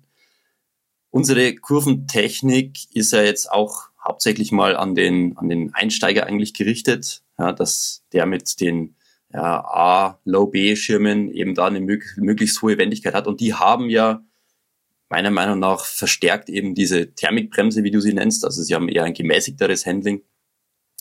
Da wäre es natürlich dann schon nochmal wichtiger, ähm, die Impulstechnik oder das schnelle Lösen anzuwenden. Bei der Bremse, die sehr stark am Außenflügel greift, kann ich es auf jeden Fall anwenden. Also ich selber verwende sie auch an, aber eben vom Zugweg her deutlich geringer, ja, weil natürlich die, der Schirm viel schneller reagiert. Also er ist da meiner Meinung nach schon direkter, mit den Nachteilen, dass er eben wahrscheinlich ein höheres Kurvensinken hat, das Profil auch nicht so stark wölbt, was bei manchen Profilen eben ganz gut für das Thermikverhalten ist, also dass ihr da, dass ich quasi das Profil überall auf geringstes Sinken oder auf Thermikflug einstelle, dass ich es wölbe, Auftriebsstärker mache. Da haben die natürlich auch wieder Nachteile äh, für das, für das Steigverhalten. Kleiner Themenwechsel. Wir kommen zum Beschleuniger beim Fliegen. Neuerdings heißt er beim DRV, zumindest in den Texten, die man so in Info lesen, im DRV-Info lesen kann, ist immer vom Fußtrimmer ähm, die Rede. Worauf wollt ihr beim DRV mit dieser Neudefinition hinaus? Ja, wir haben uns jetzt da viel Gedanken gemacht. Ähm, klar, klassisch gesehen war der Beschleuniger ein Beschleuniger. Ja, ich habe die Fußbar getreten, äh, den Anstellwinkel verringert und damit einfach mehr Geschwindigkeit bekommen. Aber mit der Zeit, das ist eigentlich mit dem Ohrenanlegen losgegangen, dass wir festgestellt haben, hey, wir erzeugen beim Ohrenanlegen so viel Widerstand und äh, erhöhen ja eigentlich die Sinkgeschwindigkeit nur dadurch, dass unser unser Anstellwinkel größer wird, ja, dass wir halt steiler nach unten fliegen, weil wir einfach nicht so viel Vorwärtsfahrt haben. Und durch diese erhöhte, durch diesen erhöhten Anstellwinkel könnte man ja kompensieren, indem man den Beschleuniger tretet. Und dann ist es ja eigentlich kein Beschleuniger mehr, sondern wenn man das jetzt auf andere Fluggeräte überträgt, ist es die Trimmung. Ja, und ich kann damit quasi den Winkel direkter beeinflussen. Und dann aufgrund dessen haben wir vor allem an der Peter Gröniger äh, auch mit seiner langjährigen Airliner-Piloterfahrung oder normal Flächenflugzeugerfahrung dann immer mehr damit experimentiert, dass man ja in gewissen Situationen eigentlich die Trimmung optimieren kann. Sprich, wenn man normal mit den Steuerleinen steuert, da auch wieder den Anstellwinkel eben erhöht, durch das Treten des Beschleunigers oder des Trimmers äh, den Schirm wieder in einen optimaleren Anstellwinkel bringt. Also dass man eigentlich mehr oder weniger das Profil nur wölbt, aber nicht zusätzlich extrem den Anstellwinkel erhöht. Und daher kam dann eigentlich so die Idee, hey, eigentlich kommt das Wort Trimmer schon ein bisschen näher ran äh, an die eigentliche extreme Bandbreite an Funktionen, die dieser Flaschenzug da hat, als wir nur im Kopf zu implementieren, da geht's eigentlich nur schneller geradeaus. Und das war eigentlich so der Grund. Jetzt haben wir es mal versucht, eben zu, zu implementieren, ja, zu erwähnen immer mehr, im Vergleich auch, hey, Fußtrimmung ist gleich Beschleuniger und so weiter und so fort. Wie das angenommen wird, natürlich wehrt sich der Mensch immer gern gegen Veränderungen und äh, haben da jetzt auch eher ein bisschen Gegenwehr bekommen, so, hey, was soll das jetzt, wieso nennt ihr das jetzt Trimmer? Aber wir wollen eigentlich da ein bisschen die, die Köpfe rein, zu sagen, hey, man hat damit eigentlich doch ganz schön viele Optionen, die diese, diese ja, Anstellwinkelveränderung da, da bietet. Eine Besonderheit dieses, oder was heißt besonder, eine Form dieses Fußtrimmer-Einsatzes sind das, was ihr die Trimflaps nennt. Was hat es damit auf sich? da sind wir auch drauf gekommen, dass man ja gerade beim Toplanden oder beim Landen auf kleinerer Fläche oder zum Korrigieren einfach des Gleitpfads gerne die Bremsen zieht und das eben ein bisschen von der Polare her nach hinten rückt, ein bisschen schlechter gleitet, langsamer fliegt, aber immer mit der Gefahr, dass ein Strömungsabriss passieren kann. Äh, da gab es ja auch einige Unfälle mal eine Zeit lang beim Windgradienten, wo die Leute eben angebremst geflogen sind. Dann kam es zu dieser plötzlichen Windabnahme oder sogar zu einer Windscherung und dann ist der Schirm plötzlich abgerissen. Da haben wir uns die Gedanken gemacht, ja, eigentlich ist es ja gut und es funktioniert ja super, ja, dieses Angebremsfliegen, aber irgendwie steigt da das Risiko dann doch enorm. Und ja, dann haben wir gedacht, ja, dann probieren wir noch mal und, und treten den Beschleuniger. Ja, und schauen, dass wir zwar dieses stark gewölbte Profil haben, das viel induzierten Widerstand erzeugt, das nicht gut gleitet, aber trotzdem in eine sichere Form bringen, dass wir eben den Anstellwinkel wieder ein bisschen näher an den normalen bringen. Und da haben wir dann festgestellt, dass bei den meisten Schirmen das Profil besser kontrollierbar war, es war stabiler, auch natürlich aufgrund des höheren Anstellwinkels durch das schlechtere Gleiten. Ja, dass das eigentlich dann ganz gut funktioniert und haben das dann beim Toplanden ausprobiert und festgestellt, wow, also man tut sich irgendwie viel leichter auf den Boden zu kommen weil es einfach ja, nicht so stark steigt, nicht so gut steigt und nicht so stark gleitet und auch das Steigen vom Aufwind ein bisschen weniger stark annimmt und da einfach einen viel größeren Landetrichter hat. Also man kann steiler anfliegen, aber auch schnell wieder umbauen auf, auf gutes Gleiten. Und es ist jetzt auch gar nicht so neu. Also der Richard Galland, der die Marke RG auch damals gegründet hat und bei vielen Herstellern war, der ist schon vor äh, Jahrzehnten äh, mit dieser Technik top gelandet. Und äh, da haben wir das eigentlich wieder aufgegriffen. Was natürlich jetzt bei uns ein bisschen ähm, in die Richtung gegangen ist, dass es eine, eine Technik ist fürs Toplanden einfach. Ja? Also jetzt nicht Hanglanden oder wirklich im stärksten Aufwind, sondern wirklich halt fürs Toplanden, wo man immer noch so ein bisschen Aufwindkomponente hat, haben wir festgestellt, dass es da wirklich extrem gut funktioniert. Wir haben das auch echt viel getestet, eigentlich mit allen Schirmen, die wir in die Hand bekommen haben. Und ähm, ja, haben da jetzt eigentlich bei keinem tatsächlich ein Problem feststellen können. Wir haben zwar auch Hersteller gefragt, äh, schon vor Jahren, was sie dazu denken, ob sie es mal bitte ausprobieren könnten mit jedem neuen Schirm, den sie auf den Markt bringen, um dann auch explizit zu sagen, nein, macht es nicht mit unserem Schirm oder neutral bleiben oder eben sogar sagen, ja, hey, das kann man machen. Da war leider die Resonanz sehr, sehr gering. Also es hat eigentlich fast keiner geantwortet und wurde auch ein bisschen ja, immer so geredet, ja, das ist ein Schmarrn, das bringt nichts, das soll man nicht machen. Daher würde ich auch nach wie vor raten, wenn man das jetzt als Pilot probiert, dass man das äh, sehr vorsichtig angeht. Also nicht, wenn man jetzt einen neuen Schirm hat, gleich mal damit ausprobieren und im besten Falle trotzdem noch in ein Sicherheitstraining das Ganze zum ersten Mal macht, weil es eben wie jedes andere Manöver eine Einweisung braucht und das geht natürlich am sichersten in einem Sicherheitstraining. Das ist eben, weil wir vom Hersteller noch nicht die volle Bestätigung haben. Dennoch haben wir nach wie vor einfach auch keine schlechten Erfahrungen damit gemacht. Und deswegen haben wir uns jetzt auch getraut, das zu veröffentlichen. Habt ihr denn bei euren Tests davon, was ihr alles so geflogen habt, habt ihr damals auch irgendwo mal negative Erfahrungen damit gemacht? In der Form, also ich stelle mir vor, wenn man so schon fliegt, man hat den Beschleuniger halb getreten, man ist halb angebremst und sowas. Wenn jetzt eine Störung käme, dann ist ja alles gedanklich komplexer. Was mache ich mit dem Beschleuniger? Was mache ich jetzt mit den Bremsen? Gehe ich auf die Bremse? Lasse ich den Beschleuniger gleichzeitig los? Ähm, ja, bei, in der Umstellung, das Profil verformt sich völlig. Ja, von dem starken Hohlprofil zu wieder seinem normalen Profil und sowas. Man weiß, im Kopf wird man wahrscheinlich wenig Erfahrung haben, was so ein Profil dann wirklich dann machen kann in so einer Situation. Habt ihr sowas mal erlebt, dass ihr gesagt habt, oh, das ähm, war jetzt schwierig? Tatsächlich habe ich da jetzt noch nicht wirklich was Komplexeres oder Schwierigeres festgestellt. Ich fand es eher sogar angenehmer, also wenn man das jetzt einfach mal auch zum Aktivfliegen her mitverwendet in der Thermik, da natürlich jetzt nicht Extremstellungen, sondern man ist halt ein bisschen mehr als links und sinken auf der Bremse und ist zwei, drei Zentimeter äh, vom Flaschenzug her gesehen am, am Dreieckgurt im Beschleuniger, dass man ja auch ein bisschen mehr Steuerweg gewinnt und das Aktivfliegen deutlich effektiver wird. Also man kann eben den Schirm mehr freigeben, dadurch mehr nach mehr beschleunigen, ein Aufstellen noch mehr verhindern, aber auch natürlich viel tiefer bremsen, ja, also ein paar Zentimeter mehr, weil eben der Steuerweg damit auch ein bisschen wächst. Dadurch hat man eigentlich eher Vorteile beim Aktivfliegen, ja, dass man da eben ein bisschen besser darauf reagieren kann.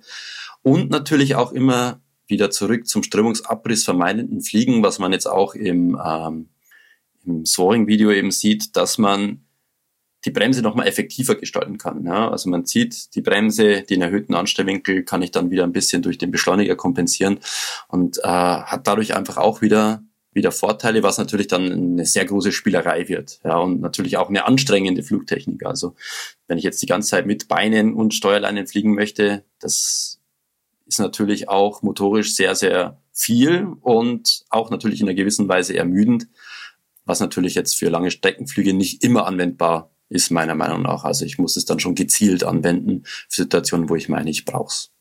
Sollte so eine Technik schon in den Flugschulen gelehrt werden? Oder ist das eigentlich durch die Kombination von, du musst den Beschleuniger beziehungsweise ähm, deinen Fußtrimmer treten, vorher die Bremse schon etwas gezogen haben am besten und sowas, dass das letzten Endes für den Anfänger wahrscheinlich viel zu komplex ist?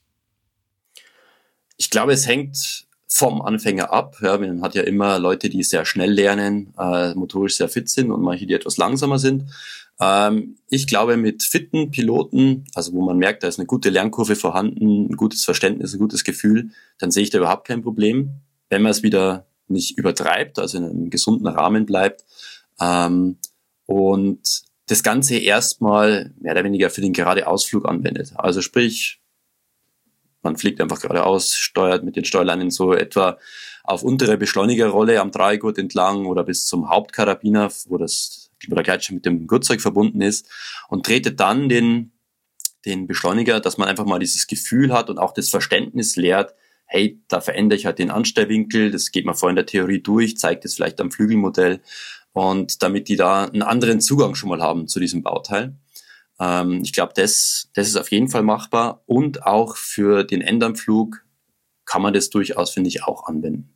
Also denke, dass das schon für jedermann erlernbar ist. Wenn ich das natürlich jetzt ins Komplexere ziehe, ja, äh, in der Ausbildung geht man in der Regel eh nicht top landen oder nutzt das jetzt kraus als aktiv Fliegen ähm, Hilfe.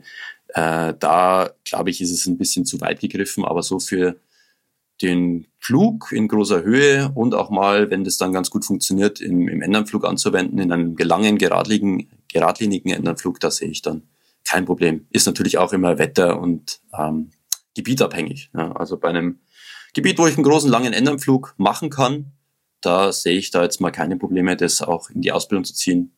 Eher gegen Ende, weil es ja ein bisschen viel ist. Ja. Am Anfang ist natürlich die Landung selbst noch so aufregend äh, da macht es, glaube ich, keinen Sinn, da jetzt nochmal eine Ablenkung mit reinzubringen. Aber es wäre, glaube ich, durchaus möglich und ich meine auch, dass ein paar Flugschulen das auch machen, anwenden. Wie stark ändert sich eigentlich dadurch das Sinken dann auch meines Schirmes? Ich meine, du hast einen geringeren Anstellwinkel, ich bin langsamer, ich sinke natürlich stärker. Könnte das quasi auch eine Alternative zum um, ja, zum ziehende Ohren sein, zumindest kleinere Ohren, wie manche sie auch ziehen, sagen, ich will noch runterkommen zum Landen, ich lande jetzt halt mit, mit den Ohren drin. wäre dann dieses ähm, Trimflap-Landung wäre dann vielleicht sogar die bessere Alternative? Also das Sinken ist jetzt nicht so, dass man sich da vorstellen muss, man fliegt jetzt dieses Manöver vielleicht auch in der Extremstellung ja, und dann geht's da wie im Fahrstuhl nach unten. Also so ist es nicht. Es ist auch, finde ich, ein bisschen schirmabhängig. Manche Schirme erhöhen da enorm ähm, das Sinken. Enorm, jetzt so sagen wir mal auf zwei Meter pro Sekunde. Und bei manchen passiert da gefühlt sehr, sehr wenig. Sie werden einfach nur langsamer. Ja, dadurch natürlich wieder das Gleiten schlechter, aber da ist nicht so ein krasser Unterschied spürbar. Ja, und das finde ich jetzt sehr schirmabhängig. Eine Alternative zum Ohrenlegen, finde ich, sehe ich es nicht. Also das Ohrenlegen ist nach wie vor, finde ich, effektiver. Wo ich aber den Vorteil habe, wenn ich es jetzt beim Landen sehe, dass ich ein bisschen Gleitleistung rausnehme, aber trotzdem noch die Möglichkeit des aktiven Fliegens habe. Ja, wo beim Ohrenlegen bin ich ja mehr oder weniger, sage ich jetzt mal, gefesselt und kann jetzt da nur mit dem Körper reagieren. Da bin ich ja ein bisschen eingeschränkter. Noch dazu muss ich halt wirklich auch den Schirm, wenn ich es jetzt in der Schulung betrachte, kennen als Lehrer.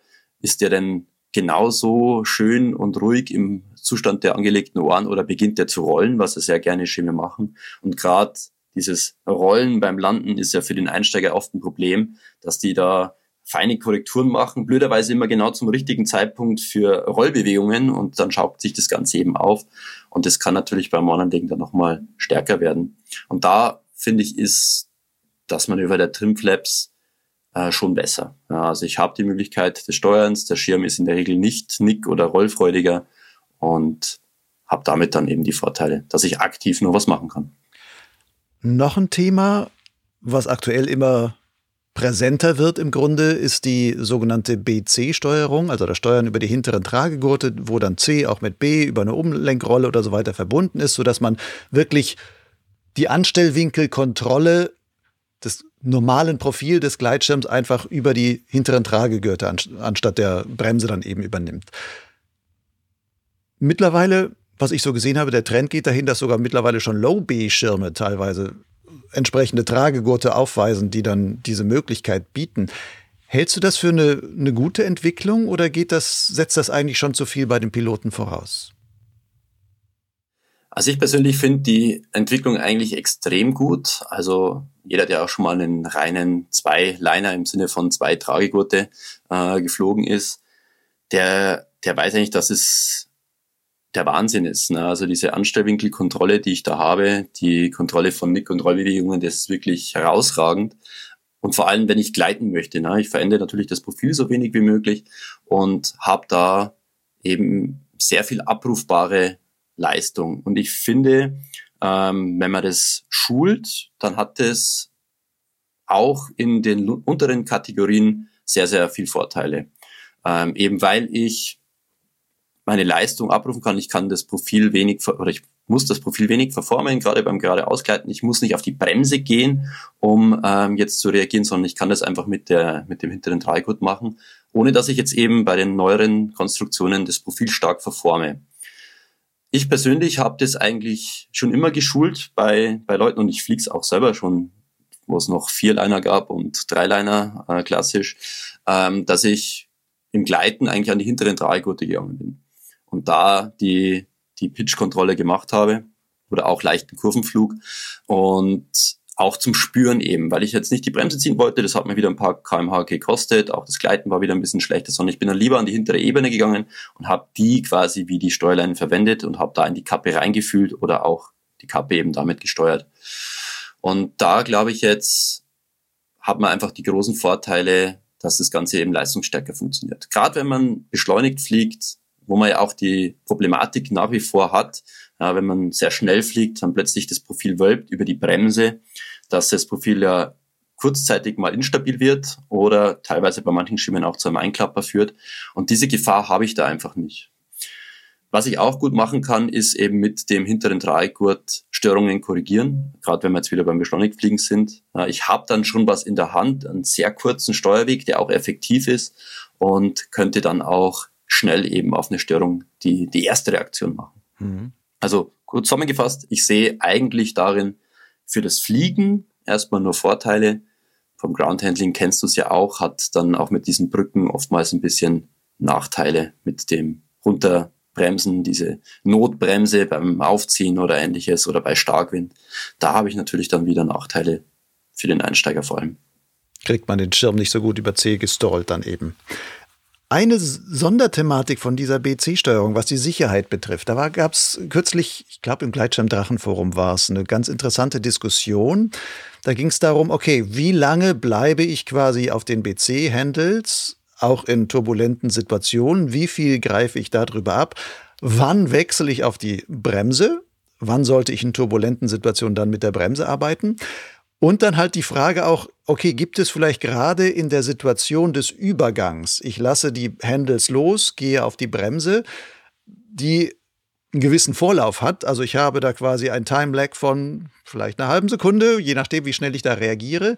Oder ich habe vielleicht sogar den Übergang von, ich hatte die B C-Ebene ein bisschen gezogen, hatte sie also da den Anstellwinkel vergrößert. Ich will jetzt auf die Bremse gehen, lasse das quasi flitschen, ziehe die Bremse nach unten, aber habe wirklich diesen Übergang, wo kurzzeitig im Grunde der Anstellwinkel geringer wird, bis die Bremse dann entsprechend zu greifen beginnt oder ich sie überhaupt tief genug gezogen bekommen habe.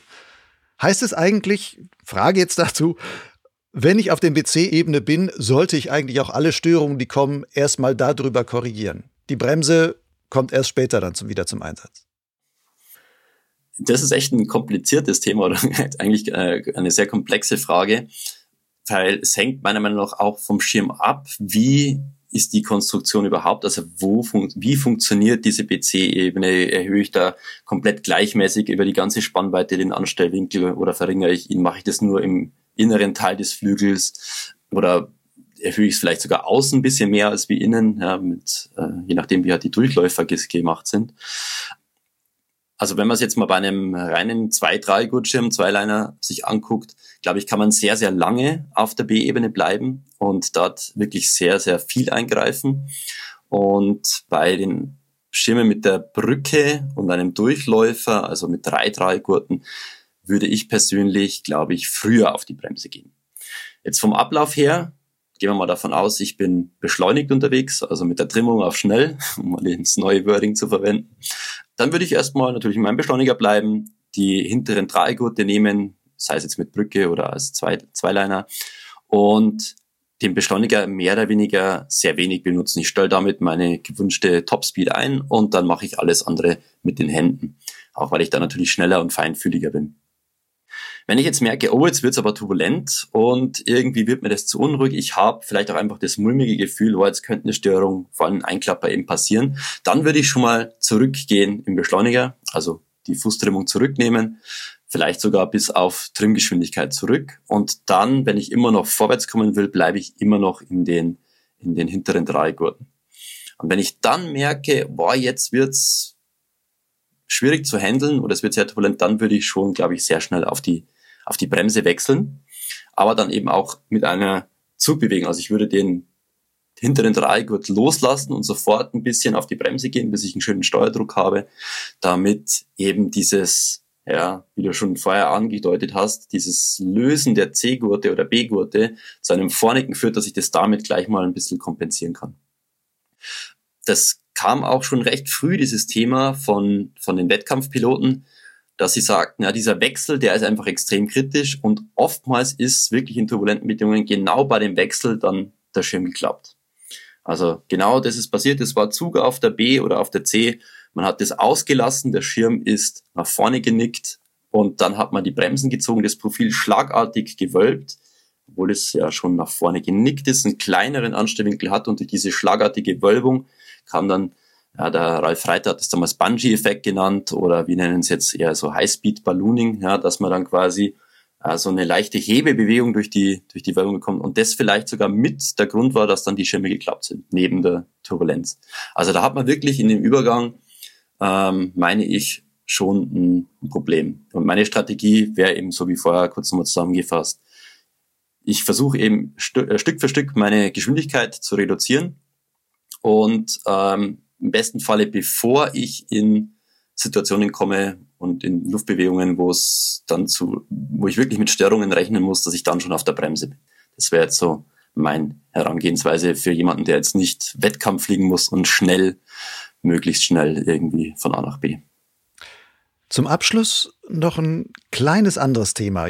Jahrelang hat der DAV, du hast es auch vorhin am Anfang schon erzählt, diese Safety Class gehabt und propagiert wo es um eine Sicherheitseinstufung innerhalb der A- und B-Klasse nochmal ging, wo der DRV gesagt hat, wir prüfen die quasi auf Herz und Nieren, gehen sogar über die klassischen EN-Tests drüber hinaus, ziehen noch größere Klapper und noch beschleunigter und noch größer und gucken, was dann wirklich so eine Kappe dann macht und bieten noch so eine Zusatzeinstufung.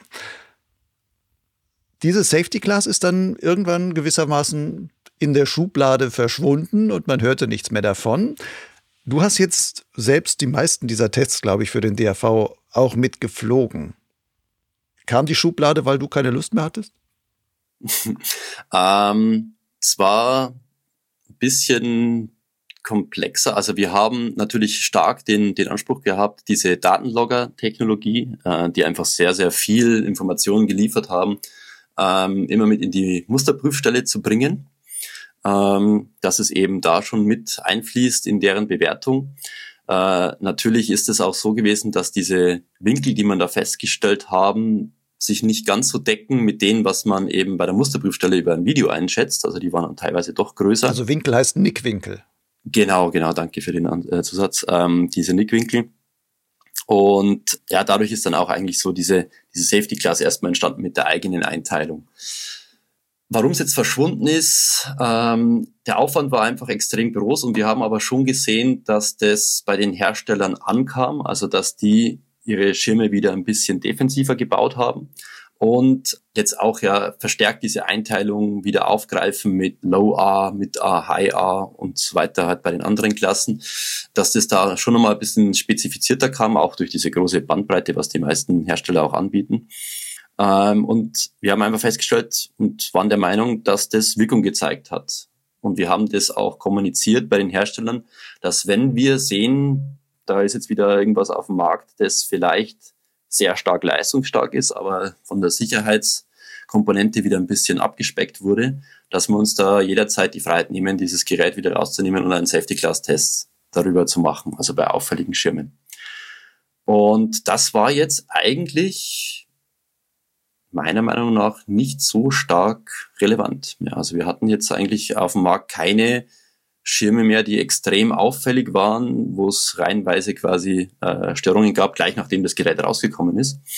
Daher ist es jetzt tatsächlich erstmal in der Schublade. Jederzeit mit der Option, dass man wieder aufmachen kann. Wo siehst du aktuell die größte Sicherheitsbaustelle im Gleitschirmbereich? Puh.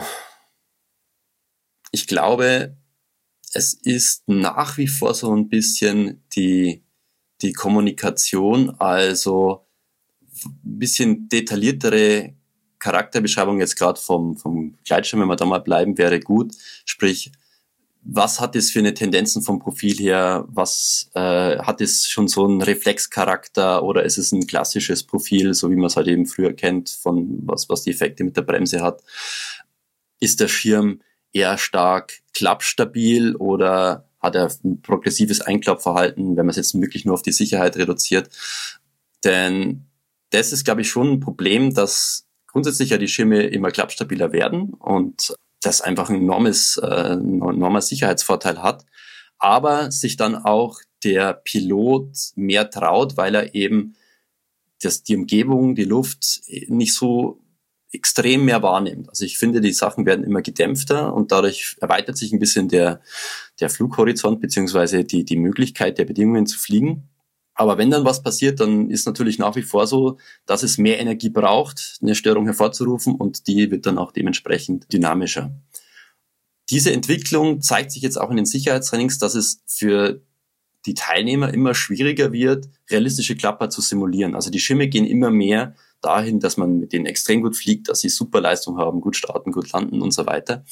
Aber dieser Trainingsaspekt für ein Sicherheitstraining, der geht eigentlich immer mehr zurück. Also es ist wirklich schwierig für einen Normalpiloten, auch für mich ist es echt schwierig, mit einem Mid-to-High-B-Schirm schon einen ja, halbwegs realistischen Klapper einzuleiten. Also da muss man schon Techniken anwenden, wie man zieht, wie weit man zieht, in welche Richtung man zieht, damit der Klapper noch irgendwie realistisch wird, vor allem wenn es dann Richtung beschleunigter Einklapper geht.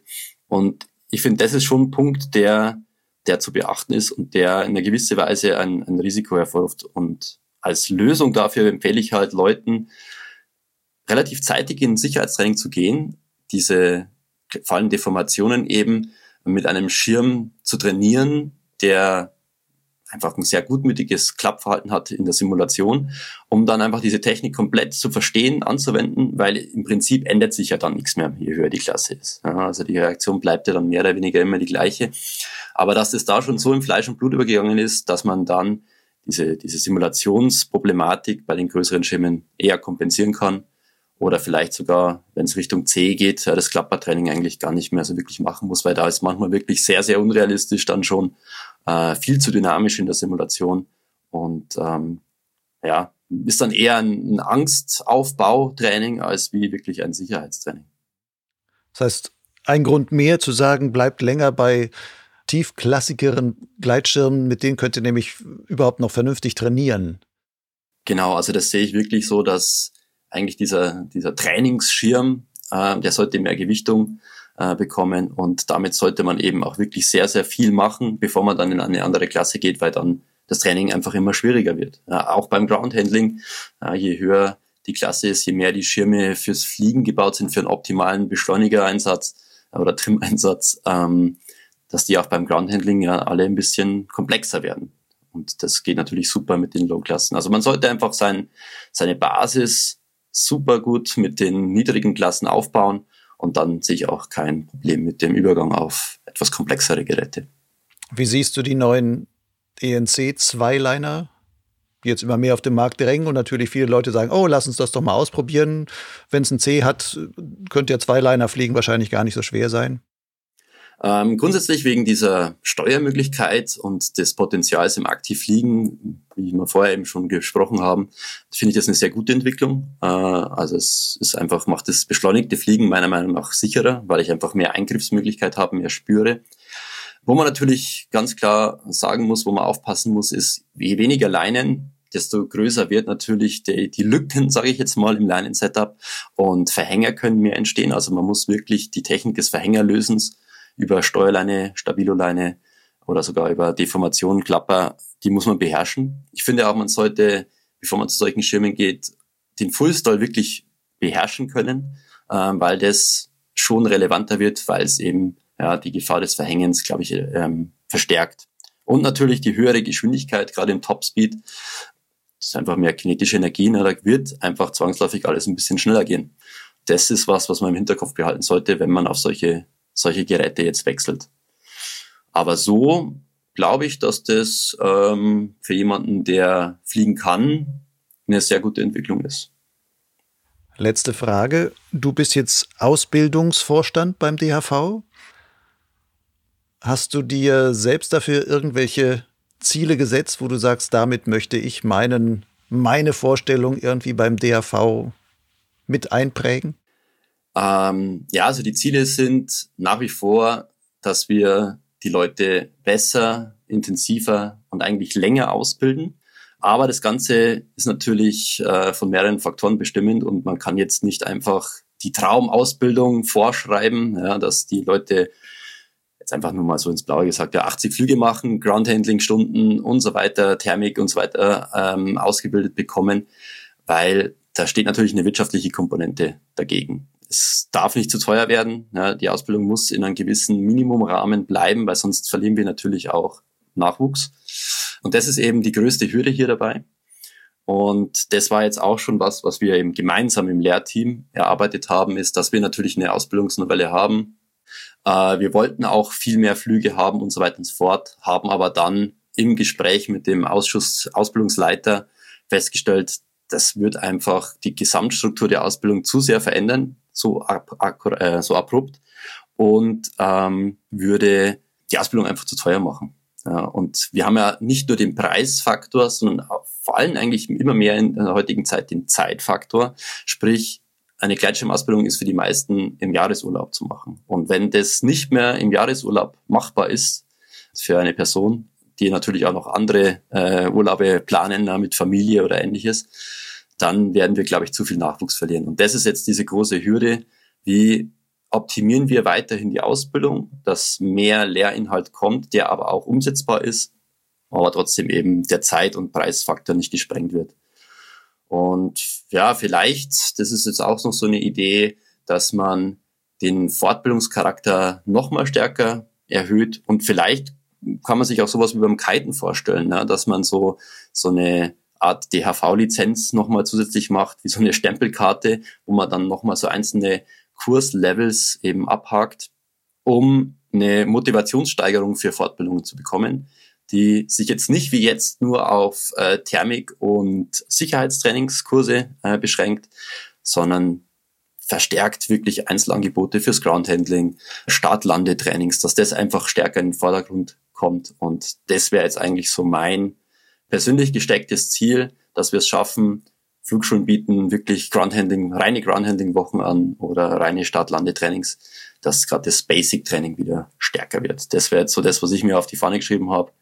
Neben der Fluglehrerausbildung, die ja auch jetzt einen sehr starken Wandel hatte in den letzten Jahren, da haben wir tatsächlich ein paar Sachen ausprobiert, ein paar Sachen haben wir festgestellt, das kam nicht so gut. Ja, das sieht man ja leider immer erst ein bisschen später.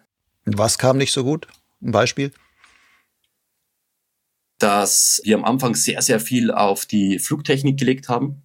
Das war jetzt vor allem, wie ich sehr aktiv war, haben wir sehr, sehr viel Flugtechnik trainiert, waren da auch sehr streng, haben dann aber festgestellt, die Leute sind zwar vom guten Niveau rausgegangen, haben aber versucht, diese hohe Flugtechnik, also stärkeres Nicken, stärkeres Rollen, auch die, die Trimflap-Technik oder sowas sehr früh in der Ausbildung anzuwenden und ähm, haben eigentlich da ein paar Schritte ausgelassen. Ja, und dann haben wir festgestellt, oh, das hat sich jetzt ein bisschen negativ entwickelt. Ja. Es ist ein bisschen zu forsch geworden, die Ausbildung.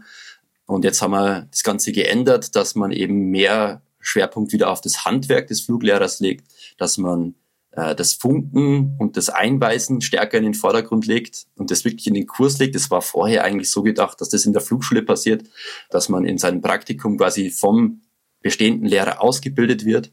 Der steht quasi immer neben einen und schult einen dann wirklich so die, die Funktechnik. Das hat nicht so gut funktioniert und jetzt wollen wir das eher bei uns in den, in den Lehrgang reinsetzen und dort eben stärker trainieren. Die Österreicher haben das schon ein bisschen früher so angefangen, da kam es dann auch ganz gut an. Da haben wir natürlich einen sehr regen Austausch. Und jetzt gehen wir mal in die Richtung.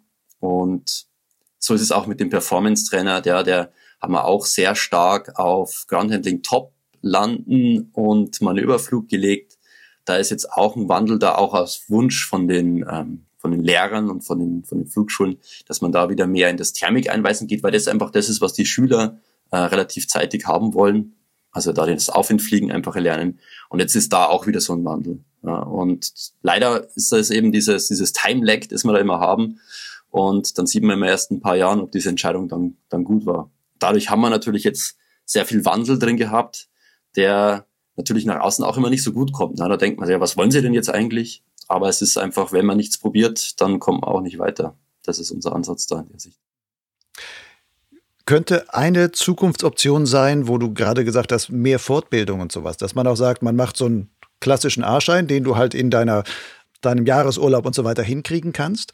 Aber um dann zum Beispiel einen B-Schein machen zu können, dass man dafür noch mehr so, wie du es gesagt hast, so ein Stempelheft haben sollte, wo man sagt, nicht nur diesen 15 Kilometer Streckenflug, sondern wo man sagt, okay, du kriegst eine Einführung in die BC-Steuerung und kannst nicken und rollen nur über die hinteren Tragegurte. Und das musst musst du halt gelernt und gezeigt haben. Und äh, also solche einzelnen Bausteine, wo man sagen muss, okay, wenn du diese Techniken beherrschst, Groundhandling sollst du halt nicht nur den Schirm über dir halten können, sondern ihn auch einmal von links nach rechts ähm, rüberlegen können auf kontrollierte Weise dass die Leute dafür auch diese Techniken zumindest einmal gelernt haben müssen. Ob sie sie später anwenden, weiß man immer nicht. Das ist ja, jeder muss sich selber weiterbilden, das, die Sache. Aber dass man sagt, so die, die Hürde vielleicht auch für so einen B-Schein sagt, da zumindest dann die bestimmte Flugtechniken damit reinzunehmen, die gerade auch für diese modernen Schirme mit ihren anderen Profilen äh, und anderen Steuertechniken, die dann, um sie auch wirklich leistungseffektiv und auf Strecke dann beschleunigt und so weiter gut fliegen zu können, die man eben entsprechend auch am besten gut beigebracht bekommt und nicht alle, jeder mit Learning by Doing äh, so ein bisschen sich rantastet und denkt, ja, ich, ich steuere auch hinten über die BC-Ebene, aber im Grunde steuern sie nicht, sondern halten so ein bisschen sich hinten daran fest. Aber äh, wenn der Schirm da nach vorne geht, geht keiner wirklich dann vielleicht entsprechend wirklich hinten mit den C-Gurten so runter, dass das Ganze abgefangen wird. Ja, das ist jetzt eigentlich tatsächlich gerade so ein bisschen den Weg, den wir eingeschlagen haben. Also die A-Schein-Ausbildung haben wir nur minimal erhöht, ähm, jetzt für 2024. Das Ganze ist jetzt mit dieser Corona-Regelung, wo man quasi auch von niedrigeren Bergen als Höhenflug zahlen kann, haben wir quasi eine Höhenmeter-Summe ähm, festgelegt, die ein bisschen mehr ist als wie zuvor. Äh, wir haben das Groundhandling ein bisschen genauer spezifiziert und, und mit aufgenommen, äh, so als Beispiele. Also das heißt, der A-Schein ist jetzt immer noch in einem Rahmen, so wie es mit der jetzigen Kursstruktur funktionieren sollte. Und der B-Schein soll nun wirklich eine stärkere Ausbildung bekommen. Da ist jetzt natürlich in der Konzeptionierung die Schwierigkeit, weil es ja vielleicht gewisse Leute sind, die, die sind schon sehr gut, dann will man die jetzt auch nicht nochmal in so eine Geldmacherei, äh, wie es dann gerne von außen heißt, reindrücken, dass die jetzt da nochmal eine komplette Ausbildung durchmachen, obwohl sie es schon können. Das heißt, da ist dann die Schwierigkeit, wie kriegt man die dann nur zu einer Prüfung in gewissen Punkten, ja, dass man dafür die das eben trotzdem noch angemessen macht, ja, fair, fair für jeden. Das ist jetzt gerade diese Konzeptionierungsschwierigkeit, aber das wäre schon jetzt so unser Ansatz, den wir, den wir da sehen, der B-Schein wird wirklich eine Ausbildung werden und das Ganze muss dann auch geprüft werden, so dass zum einen das eigene Lernen belohnt wird ja, und dass man aber trotzdem für diejenigen, die jetzt da nicht so den Zugang hatten, das Ganze in der Ausbildung sauber beigebracht bekommen. Jetzt ist es natürlich sehr stark alles immer auf die Sicherheitstrainings verlagert. Also bei den Sicherheitstrainings wird ja alles beigebracht, ne, vom Aktivfliegen über Störungen, Groundhandling teilweise noch dabei, Landetechniken. Also die sind ja wirklich übervoll gepackt. Und äh, man sieht es zwar auch an, an der Nachfrage, also ich glaube, ich kenne kein Sicherheitstrainingscenter, das nicht ausgebucht ist und das schon vor der Saison. Das ist natürlich eine super Entwicklung, dass das angenommen wird, aber da sind wir natürlich langsam an der Kapazitätsgrenze. Also die Gebiete sind voll. Es gibt nicht mehr so viele Gebiete neu zu erschließen. Und ähm, ja, da müssen wir jetzt einfach andere Wege finden.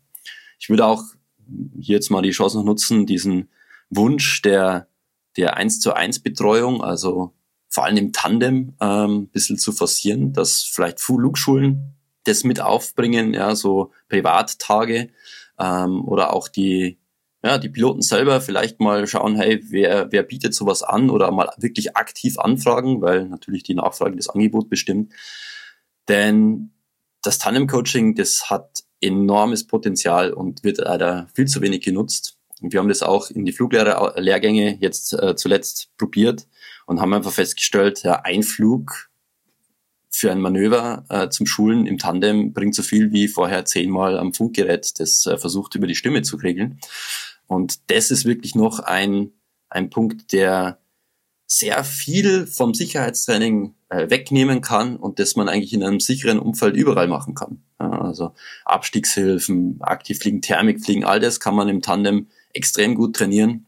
Und ja, da reicht ein Tag und man hat da wirklich enorme Sprünge gemacht. Also das wäre wirklich was, was genial wäre, wenn das von den Flugschulen mehr angenommen und auf, aufgenommen wird.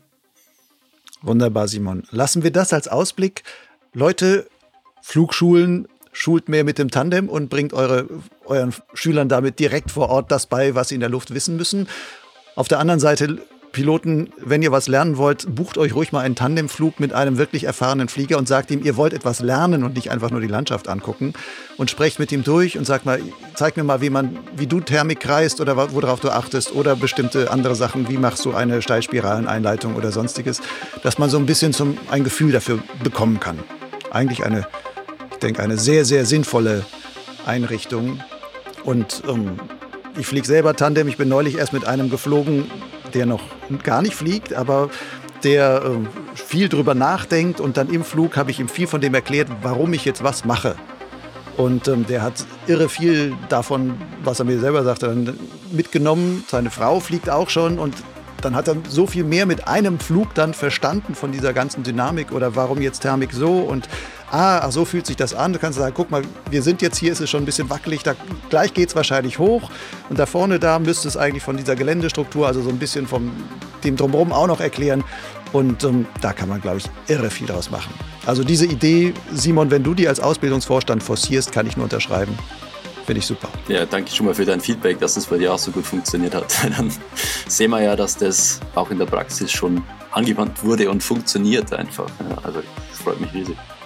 Simon, danke für deine Erzählung und die Zeit, die du dir genommen hast. Ich wünsche dir noch viele schöne Flüge, gute Gesundung noch von, von deinem ähm, ja, Hüft-OP hattest du ja nicht, sondern es war nur gebrochen und die halt jetzt wieder zusammen. Möge das möglichst schnell sein, dass du dann auch wieder in die Luft kommen kannst und das schöne Hobby wieder voll genießen kannst und nicht nur theoretisch hier mir was ins Mikro erzählst. Ja, vielen Dank, Lucian, äh, auch für diese große Ehre bei dir im Podcast mit zu sein. Äh, du bist da jetzt äh, schon eine richtig große Nummer mit deinem Blog und deinen Podcasts in der vor allem deutschen Szene, aber habe mich wirklich gefreut und ich wünsche dir auch eine super schöne Saison und vor allem sicher. Danke dir.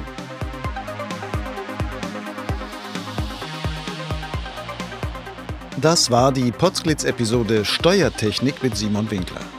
Den Link zum YouTube-Kanal mit den Lehrvideos des DAV findest du in den Show Notes zu dieser Folge im Gleitschirmblog Lugleitz. Wenn dir die Folge gefallen hat, dann hinterlasse doch auf Spotify, iTunes oder welche Audioplattform du auch immer für Podcast hören verwendest, eine positive Bewertung. So hilfst du mit, Potsglitz in der Gleitschirmszene bekannter zu machen. Oder du empfiehlst den Podcast gleich im persönlichen Gespräch mit deinen Fliegerfreunden weiter. Ich bin Lucian Haas und der Produzent von Potsglitz und Lugleitz. Als freier Journalist lebe ich auch von diesen Angeboten.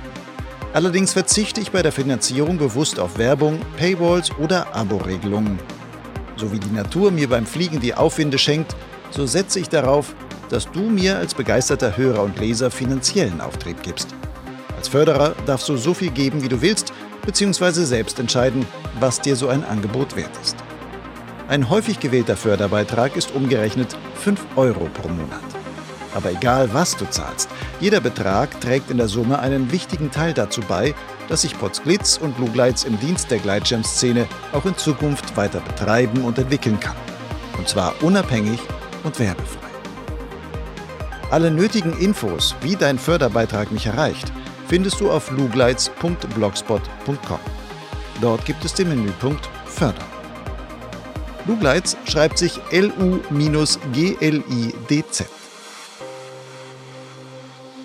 Bis zum nächsten Mal. Fall nicht vom Himmel. Ciao.